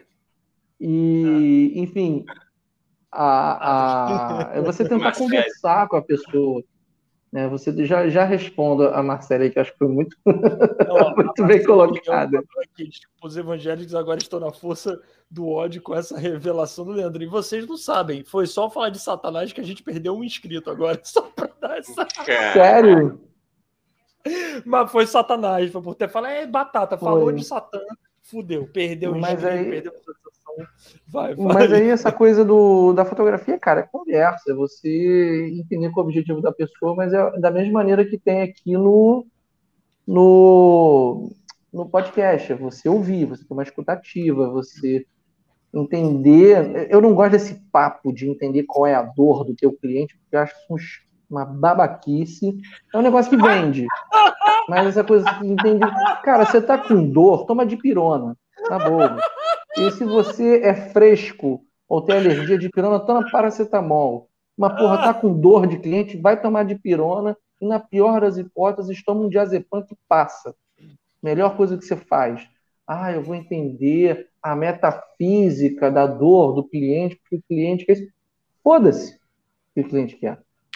Claro que eu não estou dizendo isso, ah, foda-se que o cliente quer. Eu tenho que entender qual é a demanda, né? Deixa eu retirar isso, deixa eu fazer direitinho. Eu tenho que entender qual é a demanda dele qual é a demanda dele, entendeu? Essa é pra cá. Não, é foda-se é vai pro corte. Foda-se a dor do cliente, vai pro corte. É, é, eu acho essa porra, essa coisa. Ah, você tem que entender a dor do cliente. Caralho, a porra do cliente não entende a minha dor. Aí eu chego pro cara, eu faço um trabalho foda. Foda. O cara olha e fala assim, cara, essa luz tá do caralho. Porra, dá pra ver o poro da minha testa. Aí o cara vai lá, 150 reais no meu trabalho. Aí fala, porra, compra duas fotos.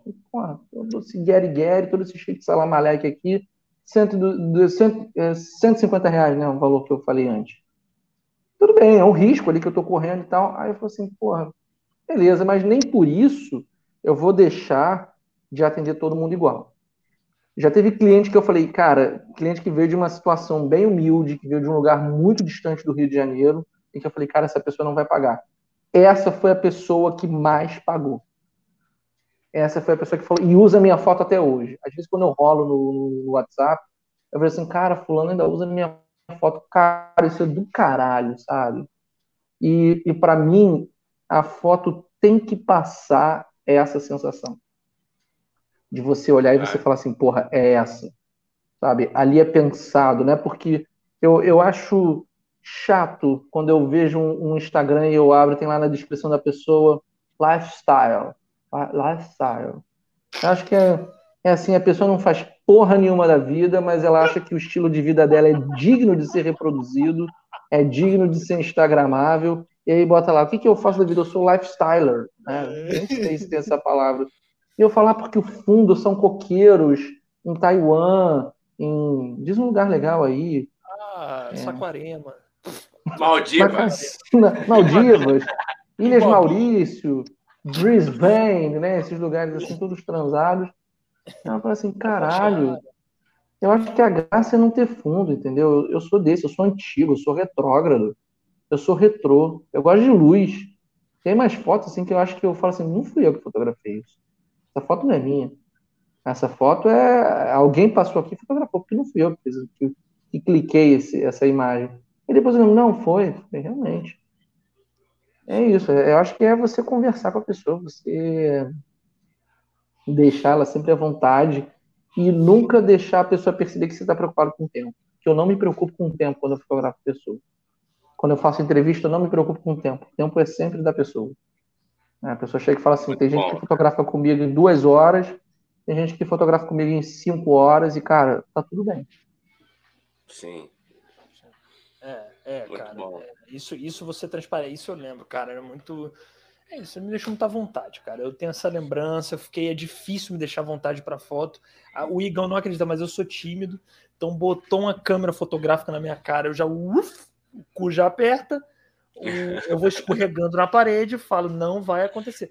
Então, e cara, eu, eu só queria perguntar também, assim, se você, se de repente, sei lá, uma foto assim, não, se você não toparia tirar uma foto assim, uma ilha de caras, por exemplo, não, você acha que rola assim de você? Se te chamarem? Mas como é que é o contexto assim da Ilha de Caras? Porque eu não, tô eu, eu, não, eu não sei o que seria. Eu sei que existe a Ilha de Caras, mas eu não sei em que contexto ela está inserida. Ah, como que eu posso, como é que eu posso explicar, Isso... Igor? Explica aí um eu... pouco. Ilha... Ah, agora essa pica é sua, amigo. Se for botar essa referência aí, eu lembro que era um negócio. A, cara, a Caras ainda existe? Existe, acho que existe. É? É, aí quando houver dentista, vai, vai existir caras, né, porra? É, ele... Agora... um abraço pra Monique, né? Nossa convidada aí. E, cara, a Ilha de Caras basicamente são celebridades muito importantes, como Monique Evans, né? Celebridades que mudam os destinos desse país, né? É, pessoas assim do tipo de Cristina Rocha, do Caso de Família, coisa assim boa. E aí, não sei se te chama. Oh, não é para rir, que isso, profissional sério. Aí você tirar uma foto assim, você toparia, Leandro? Pô, Leandro, vem tirar umas fotos aqui, eu na minha lancha, que na verdade foi alugada pela revista. Cara, vou ser bem sincero, assim, se me pagar, eu virar e falar assim, ah, vou te pedir 5 mil reais com passagem e já paga, assim, quero 5 mil líquido, por exemplo. Tô dando um valor, assim, primeiro valor aqui na minha cabeça. E aí lá o cara lá da revista fala assim, pô, eu pago. Foda-se, eu vou. Eu não tenho muito esse preciosismo do, ah, isso aí eu não falo, isso aí eu não faço, isso aí eu não trabalho. Pelo contrário, assim, cara, pagando bem, não tô matando ninguém, né? Eu não tô, não tô atrapalhando a vida de ninguém. Cara, dinheiro. Vou te falar uma parada: ideologia não paga boleto. Não dá para chegar lá no Banco do Brasil, lá no guichê e falar assim, cara, eu tô pagando aqui essa conta de luz, 300 reais com 300 300 ideologias aqui, 300 quilos de ideologia. Cara, o, o caixa vai dizer assim, porra, não rola. Entendeu? Então, assim, eu tenho meus pensamentos, eu tenho minha, minha, minha, minha, posi minha posição. Eu, sozinho, não faria isso. Mas, cara, a pessoa me ligou e pediu para fazer, faço. Pagou, faço. Já teve coisa que me pagaram para fazer que eu falei assim, não gosto de fazer, mas vou fazer porque me pagaram. Eu preciso pagar a conta no final do mês. Vai ter um cachê razoavelmente alto. Então, assim, eu não gosto. Até falei com a minha namorada, cara, vou a contragosto, mas eu tô recebendo até bem pra fazer isso. Assim, foi em início de 2020, assim, ainda tá, a pandemia ainda não tinha chegado no Brasil. Era janeiro de 2020, pelo menos. Assim, cara, pagando, cara, porra. Então, quiser, fica aí, aí o, o recado para o pessoal da Caras. Pode mandar aqui passagens e estadia para gente, que o Leandro vai fotografar e, sei lá, o que a gente vai fazer, Dani? que, ah, que você faria? E o que, que vocês fariam, né? O Leandro vai fotografar, depois de fotografar, o que, que você faria, Leandro e Daniel? O que vocês fariam? depois de ter feito as fotos? É, trabalho feito. É, a, a, informação aqui relevante aqui, chegou aqui na produção, que a Ilha de Caras foi transferida de Angra dos Reis para a Ilha Bela, litoral norte aí de São Paulo, hein? Ah, muito mais, muito mais agradável, né? O clima de mais Ilha top, Bela... Né? Topzera. Cara, eu queria, eu gostaria de fazer um ensaio de sunga vermelha, bem comunista, mas ao mesmo tempo eu gostaria. Um ensaio de sunga vermelha, né? O Igão, como é que você faria, Igão, esse ensaio na Ilha de Caras? Vamos supor, um ensaio na Ilha de Caras com o Leandro. Entendeu? Ah, eu ia pedir um, uma consultoria de moda do pessoal do Ricardo Mansur, de repente um sapatênis aí com uma gola polo bem transada.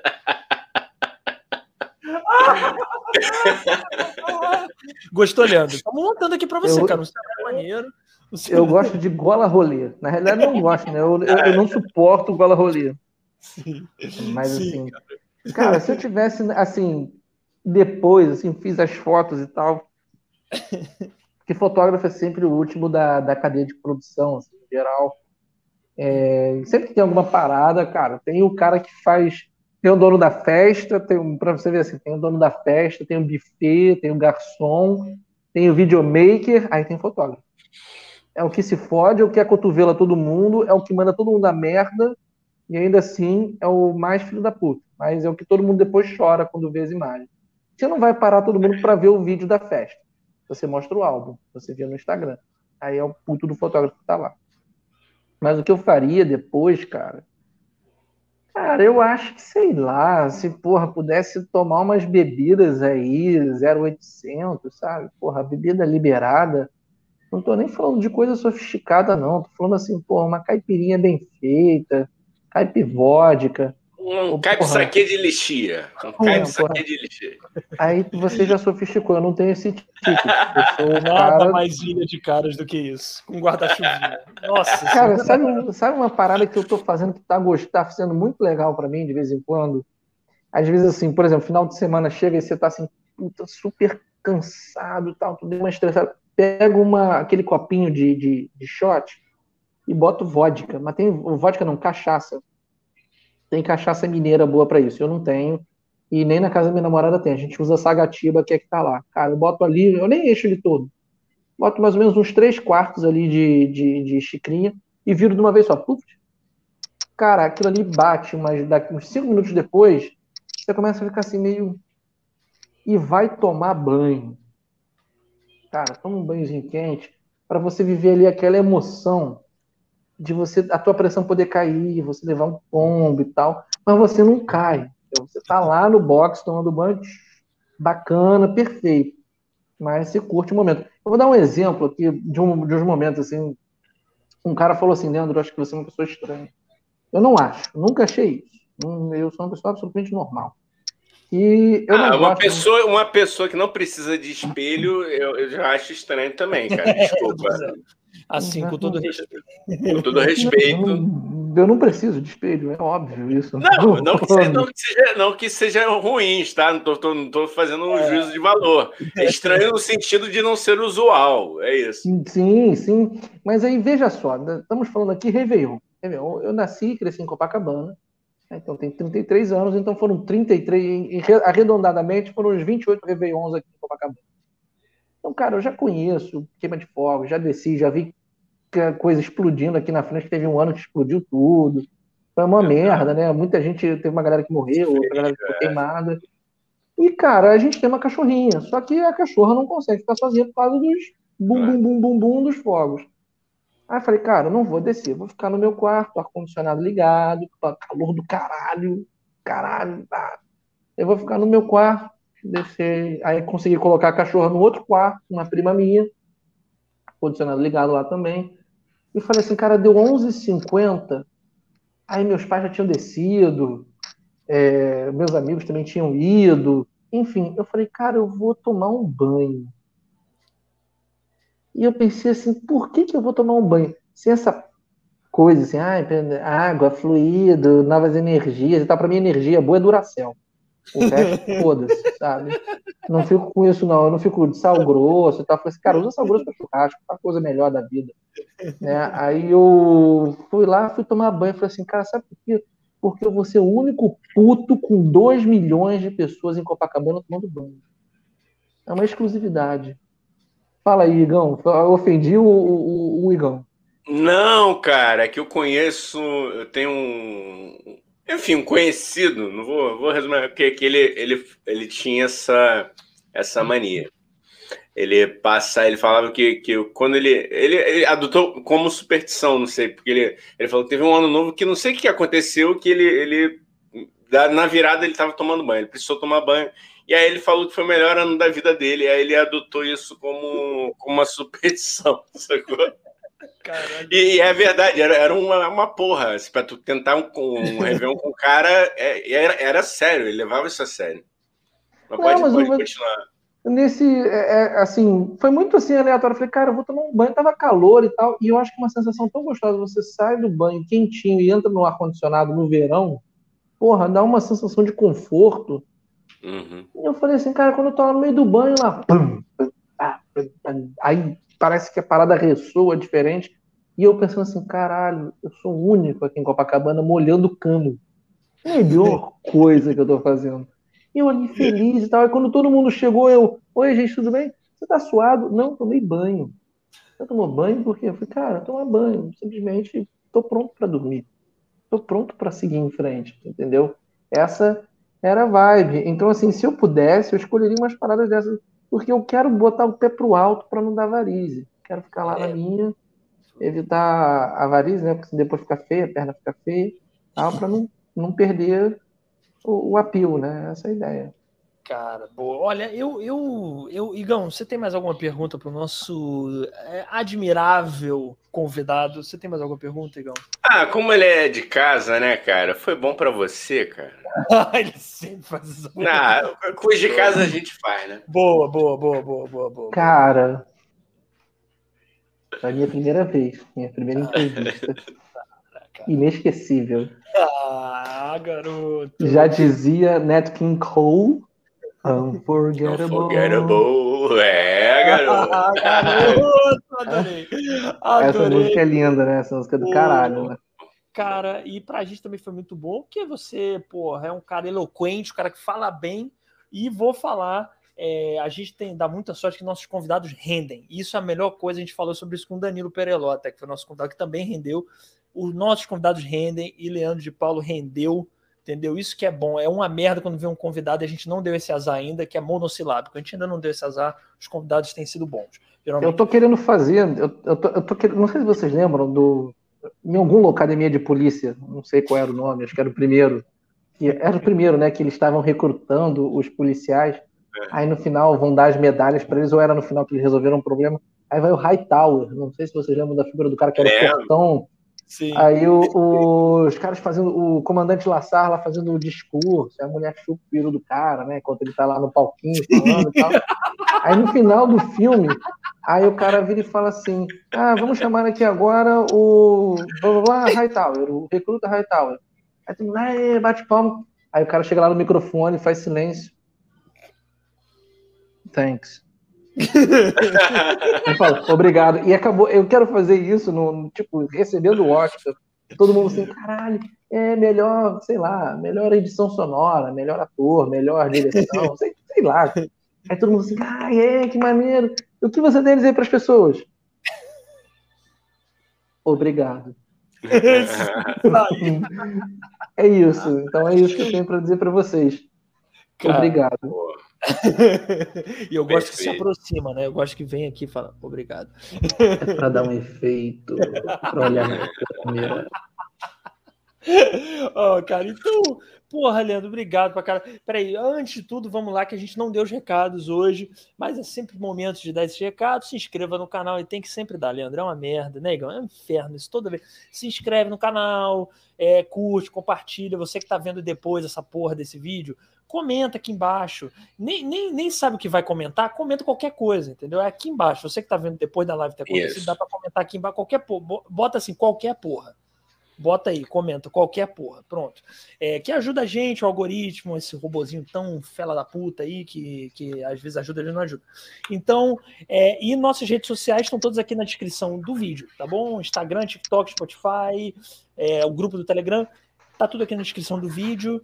E que mais? Obrigado para quem veio assistir a gente, tá bom? Obrigado, Igão, meu querido amigo. Maravilhoso, tá solteiro, bonitão ele. Tá com a chapeleta descoberta, né? Que é que nem eu. Descobrimos hoje. meu Deus do céu. A que ponto chegamos? A que ponto é, chegamos? É, pois é, cara. Igão, obrigado aí. Tem algum recado para dar, Igão? Algum, algum... Não, eu tenho Lógico, agradecer demais, Leandro. Pô, obrigado, cara. É, tô digerindo muita coisa aí que você falou. Muito, muito maneiro. Eu acho que quem assistir depois e quem assistiu agora também vai ficar aí com, com algumas coisas ressoando aí. E é isso. Boa noite. E eu quero dar, deixar uma ideia. A melhor ofensa ao Dani aqui, pro pessoal que, que comentar, a gente vai ler tá? Boa. Então boa. aí na ofensa que a gente vai pro ler. Igão no... também. Só para mim, não vai se fuder. Pro Igão também. A melhor ofensa pro Igão ou para mim a gente vai ler, tá bom? Mas comenta qualquer. A gente tá falando é. no final isso também, né? Tinha que ter falado no começo. É, não, não, merece. Quem chegou até aqui merece um, ofender a gente que a gente isso. vai ler. Leandrão, beijo e obrigado, cara. Boa e, noite. E, Leandro, dá o seu recado aí. Fala ah. Agora o espaço é seu. Te amo, meu Porra, amigo. Então a gente tem até 10 e meia, né? Eu tenho 37% ainda de bateria, dá para falar. é. Fala à vontade. Fala não, agradecer. A primeira, como eu falei assim, não é uma brincadeira, foi a primeira entrevista mesmo que eu dei, assim como, como produtor de conteúdo. É, gostei de vocês terem me escolhido, é, do, do, do, acaso, né? Não vou dizer destino, mas do acaso, ter me colocado aqui com vocês para vocês serem os primeiros que me entrevistaram. Né, bater entrevista no sentido de estabelecer uma conversa e tal, diferente de uma conversa só de bar, mas a gente tem um espaço assim, amplo, é muito legal esse espaço que vocês disponibilizam. E, cara, é isso. Eu acho que além de dizer o que o Dani já falou, que eu acho que seria repetitivo, eu acrescentaria mais. Eu reforço uma frase: apoie seu produtor de conteúdo favorito. Você gosta? Gosta do Dani, do Igão? Cara, vai lá e apoia. Faz um Pix, faz um. Vai lá no, no financiamento coletivo deles que eles vão lançar em breve. Cara, pode ser um real, pode ser dois reais. Cara, faz muita diferença pra gente. Tá? e para você dois reais, cinco reais. Aqui no Rio de Janeiro, cinco reais não compra nem uma passagem de metrô. É verdade. Mal e porcamente compra um café. E assim, cara, os nossos custos, e eu falo dos meus, eu falo dos deles também, são em dólar. Então, a cada cocociata que o Biruliro faz, o dólar dispara e a gente se fode. Então, isso é, é importante. Para não ficar no curte e tal, avisa, eu acho que isso é legal da gente manter. Criar uma campanha nossa também do apoie seu produtor de conteúdo favorito. Porque tem muita gente aí que não está trabalhando, que é o meu caso, que não está fechando a conta na maior parte das vezes. Às vezes a pessoa tem a sorte de morar com, uma, com a mulher, com o marido, ou com o pai, ou com a mãe, eu tenho uma reserva aí para queimar. Eu felizmente consegui acumular uma reservinha no tempo da fotografia, mas ela está acabando. Então, assim, hoje eu consigo dizer para você, eu consigo manter um 0 a 0 menos 1 a 0 ali, não era o menos 10 a 0 mas vamos ajudar, vamos, vamos apoiar mesmo. Eu apoio alguns projetos, que é o que eu tenho condição de apoiar, que são coisas de história, coisas de, de estudo aí, de guerras e tal, porque isso faz diferença para o cara no final do mês. É. Tá? Então, assim, só para quem quiser, não sei se as contas são essas, acho que vocês estão pagando 20 dólares por mês. Cara, vocês estão botando 100 reais aí por mês na mesa, todo mês, são 1.200 no final do ano. 1.200 reais é um salário mínimo. Vocês estão dividindo. Então, isso faz diferença para gente. Que seja, ah, você vai dar 2 reais, vai dar 24 reais no final do mês, do ano, que desconta, né? Você desconta aí o que você recebe, o que você tem que pagar de taxa também das paradas. Mas, cara, são menos 24 reais que você está deixando de gastar e você pode investir em outra coisa.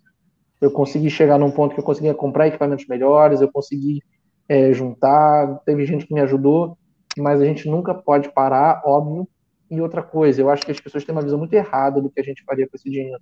As pessoas acham que a gente vai para Ilha de Caras, né? Pegar esse dinheiro e vai para Ilha de Caras, vai não, brincar. Vai. Eu? Cara, você tem medo de avião, então você não vai. Então... você não entra no avião, deixa de ser mentiroso que você não vai. Então, é, é só mesmo essa, essa, esse pedido, assim, mais para você que chegou até aqui, você que está ouvindo, a pessoa que gosta e tal. Claro que participar é importante, isso ajuda a gente a produzir conteúdo, isso dá ideia. E às vezes a pessoa manda mensagem numa sexta-feira à noite que você esqueceu tudo, que você está sem condição nenhuma de produzir alguma coisa e cai uma mensagem muito legal para você, tem uma ideia de produzir uma parada maneira. Então, assim, ajudem sempre. A gente não está aqui pegando esse dinheiro, metendo no bolso e mandando para a Suíça. Não é, isso. Tá? Porque tá para você. Reinvestindo, né? A gente está sempre reinvestindo, reinvestindo. Se a gente não reinveste, eu já te digo de antemão, é uma questão de economia. Se a gente não reinveste, o cara do lado reinveste e a gente perde a, a gente perde a audiência. O teu é. tempo é o nosso, é o nosso valor. Então é isso. Deixar aqui, deixar minhas arrobas, eu posso? posso claro, por favor. Tudo, tudo, divulga é, tudo. Bom, meu nome é Leandro, né? Já falei. O De Paulo é um nome quase que artístico. Eu não vou ficar explicando aqui o porquê agora, só para diferenciar mesmo. Não vou ficar aqui divulgando meu Instagram de fotografia, que ele é meio pessoal. Ele é fotografia pessoal, mas ele não faz sentido aqui agora. Apesar de eu também ser fotógrafo e tal. Mas eu sou do Independence Day, arroba Independe C-D, né? S-E-D-E-I, tá? É tudo junto, fácil da pessoa chegar lá, pode digitar Independence Day, vou estar marcado provavelmente no Instagram do Igão, do, do, do tio Sônia, vai ser fácil de acessar. Sim. E, cara, manda mensagem, eu vou receber, eu vou responder. Às vezes eu não respondo sábado e domingo porque é um dia que eu como uma pessoa que trabalha com isso, eu falo sábado e domingo é de descanso. Independe se. De... Isso, o Igão aí botou na tela. Então. Ah, moleque! Só... Foi rápido no gatilho. Então, assim, é só para reforçar isso. Tá? E tá em todas as plataformas de podcast, né, Leandro? Tu... Tô, tô em todas as plataformas de podcast, Spotify, Deezer, Amazon, é, Google Podcasts, onde você quiser me ouvir, você vai ouvir. São temas, é, às vezes parecem aleatórios, mas o que conduz aí tem uma certa, que eu acho que é uma palavra bonita para falar, mas é uma discussão sobre contemporaneidade. Né? Então, acho que essa é, é, é a linha mestra que vai seguindo, né? vai falando sobre os episódios. E é isso, agradecer muito a vocês por esse espaço, né? Por estar aqui mais uma vez. Eu primeiro espero que a gente possa fazer outras entrevistas quando a gente estiver vacinado, fazer um ao vivo aqui, um ao vivo não, fazer um gravado aqui, até para falar dessa coisa do apoio seu seu seu produtor favorito, né? A gente bater mais nessa tecla, abrir eventualmente números, se vocês se sentirem à vontade nesse sentido, para a gente reforçar essa nossa indústria, né? A gente fazer com que a galera entenda um pouquinho mais aquilo que a gente faz que não é só um hobby. Não é, aliás, deixa de ser hobby quando a gente começa a pagar para fazer. É. Quando a gente fala bem, parece, a, pessoa, a gente faz a pessoa se sentir à vontade, parece que é um hobby, porque vira o hobby dela ouvir a gente. E, a, e no caso do tio Sônia, principalmente, assim, que esse clima, balbúrdia, não sei o que, não sei o que lá, e parece que a gente está fazendo aqui, ah, é festa, chega aqui, faz, mas existe um trabalho filho de uma puta para a gente chegar e fazer isso. Então, Leandro, falou bonito, falou bem, sabia que ele ia falar bem, por isso que veio aqui, né? Então, é, é isso, a gente nos apoia, apoia o Leandro Independente Ideia, apoia o tio Sônia, eu, Igão, etc. É, o que, que é o etc? Eu não sei, tô falando merda. Igão, etc. na realidade vem do latim que as pessoas elas colocam uma vírgula, etc. Na realidade, a vírgula ela não pode vir antes do etc. Etc. significa e as demais coisas. Et, espaço, cetera. Isso é o latim. Aí as pessoas botam et mais fácil. Cara, é arrebentou, hein? Com essa aula, acabamos mais uma live. Ah, sim, lembrei. E domingo tem a nossa próxima live, domingo 8 da noite. Somos só eu e Igão falando barbaridades, porque Isso. se a gente tem coragem de falar barbaridade na frente de um convidado, só nós dois é uma loucura. Então, tchau. É, boa noite.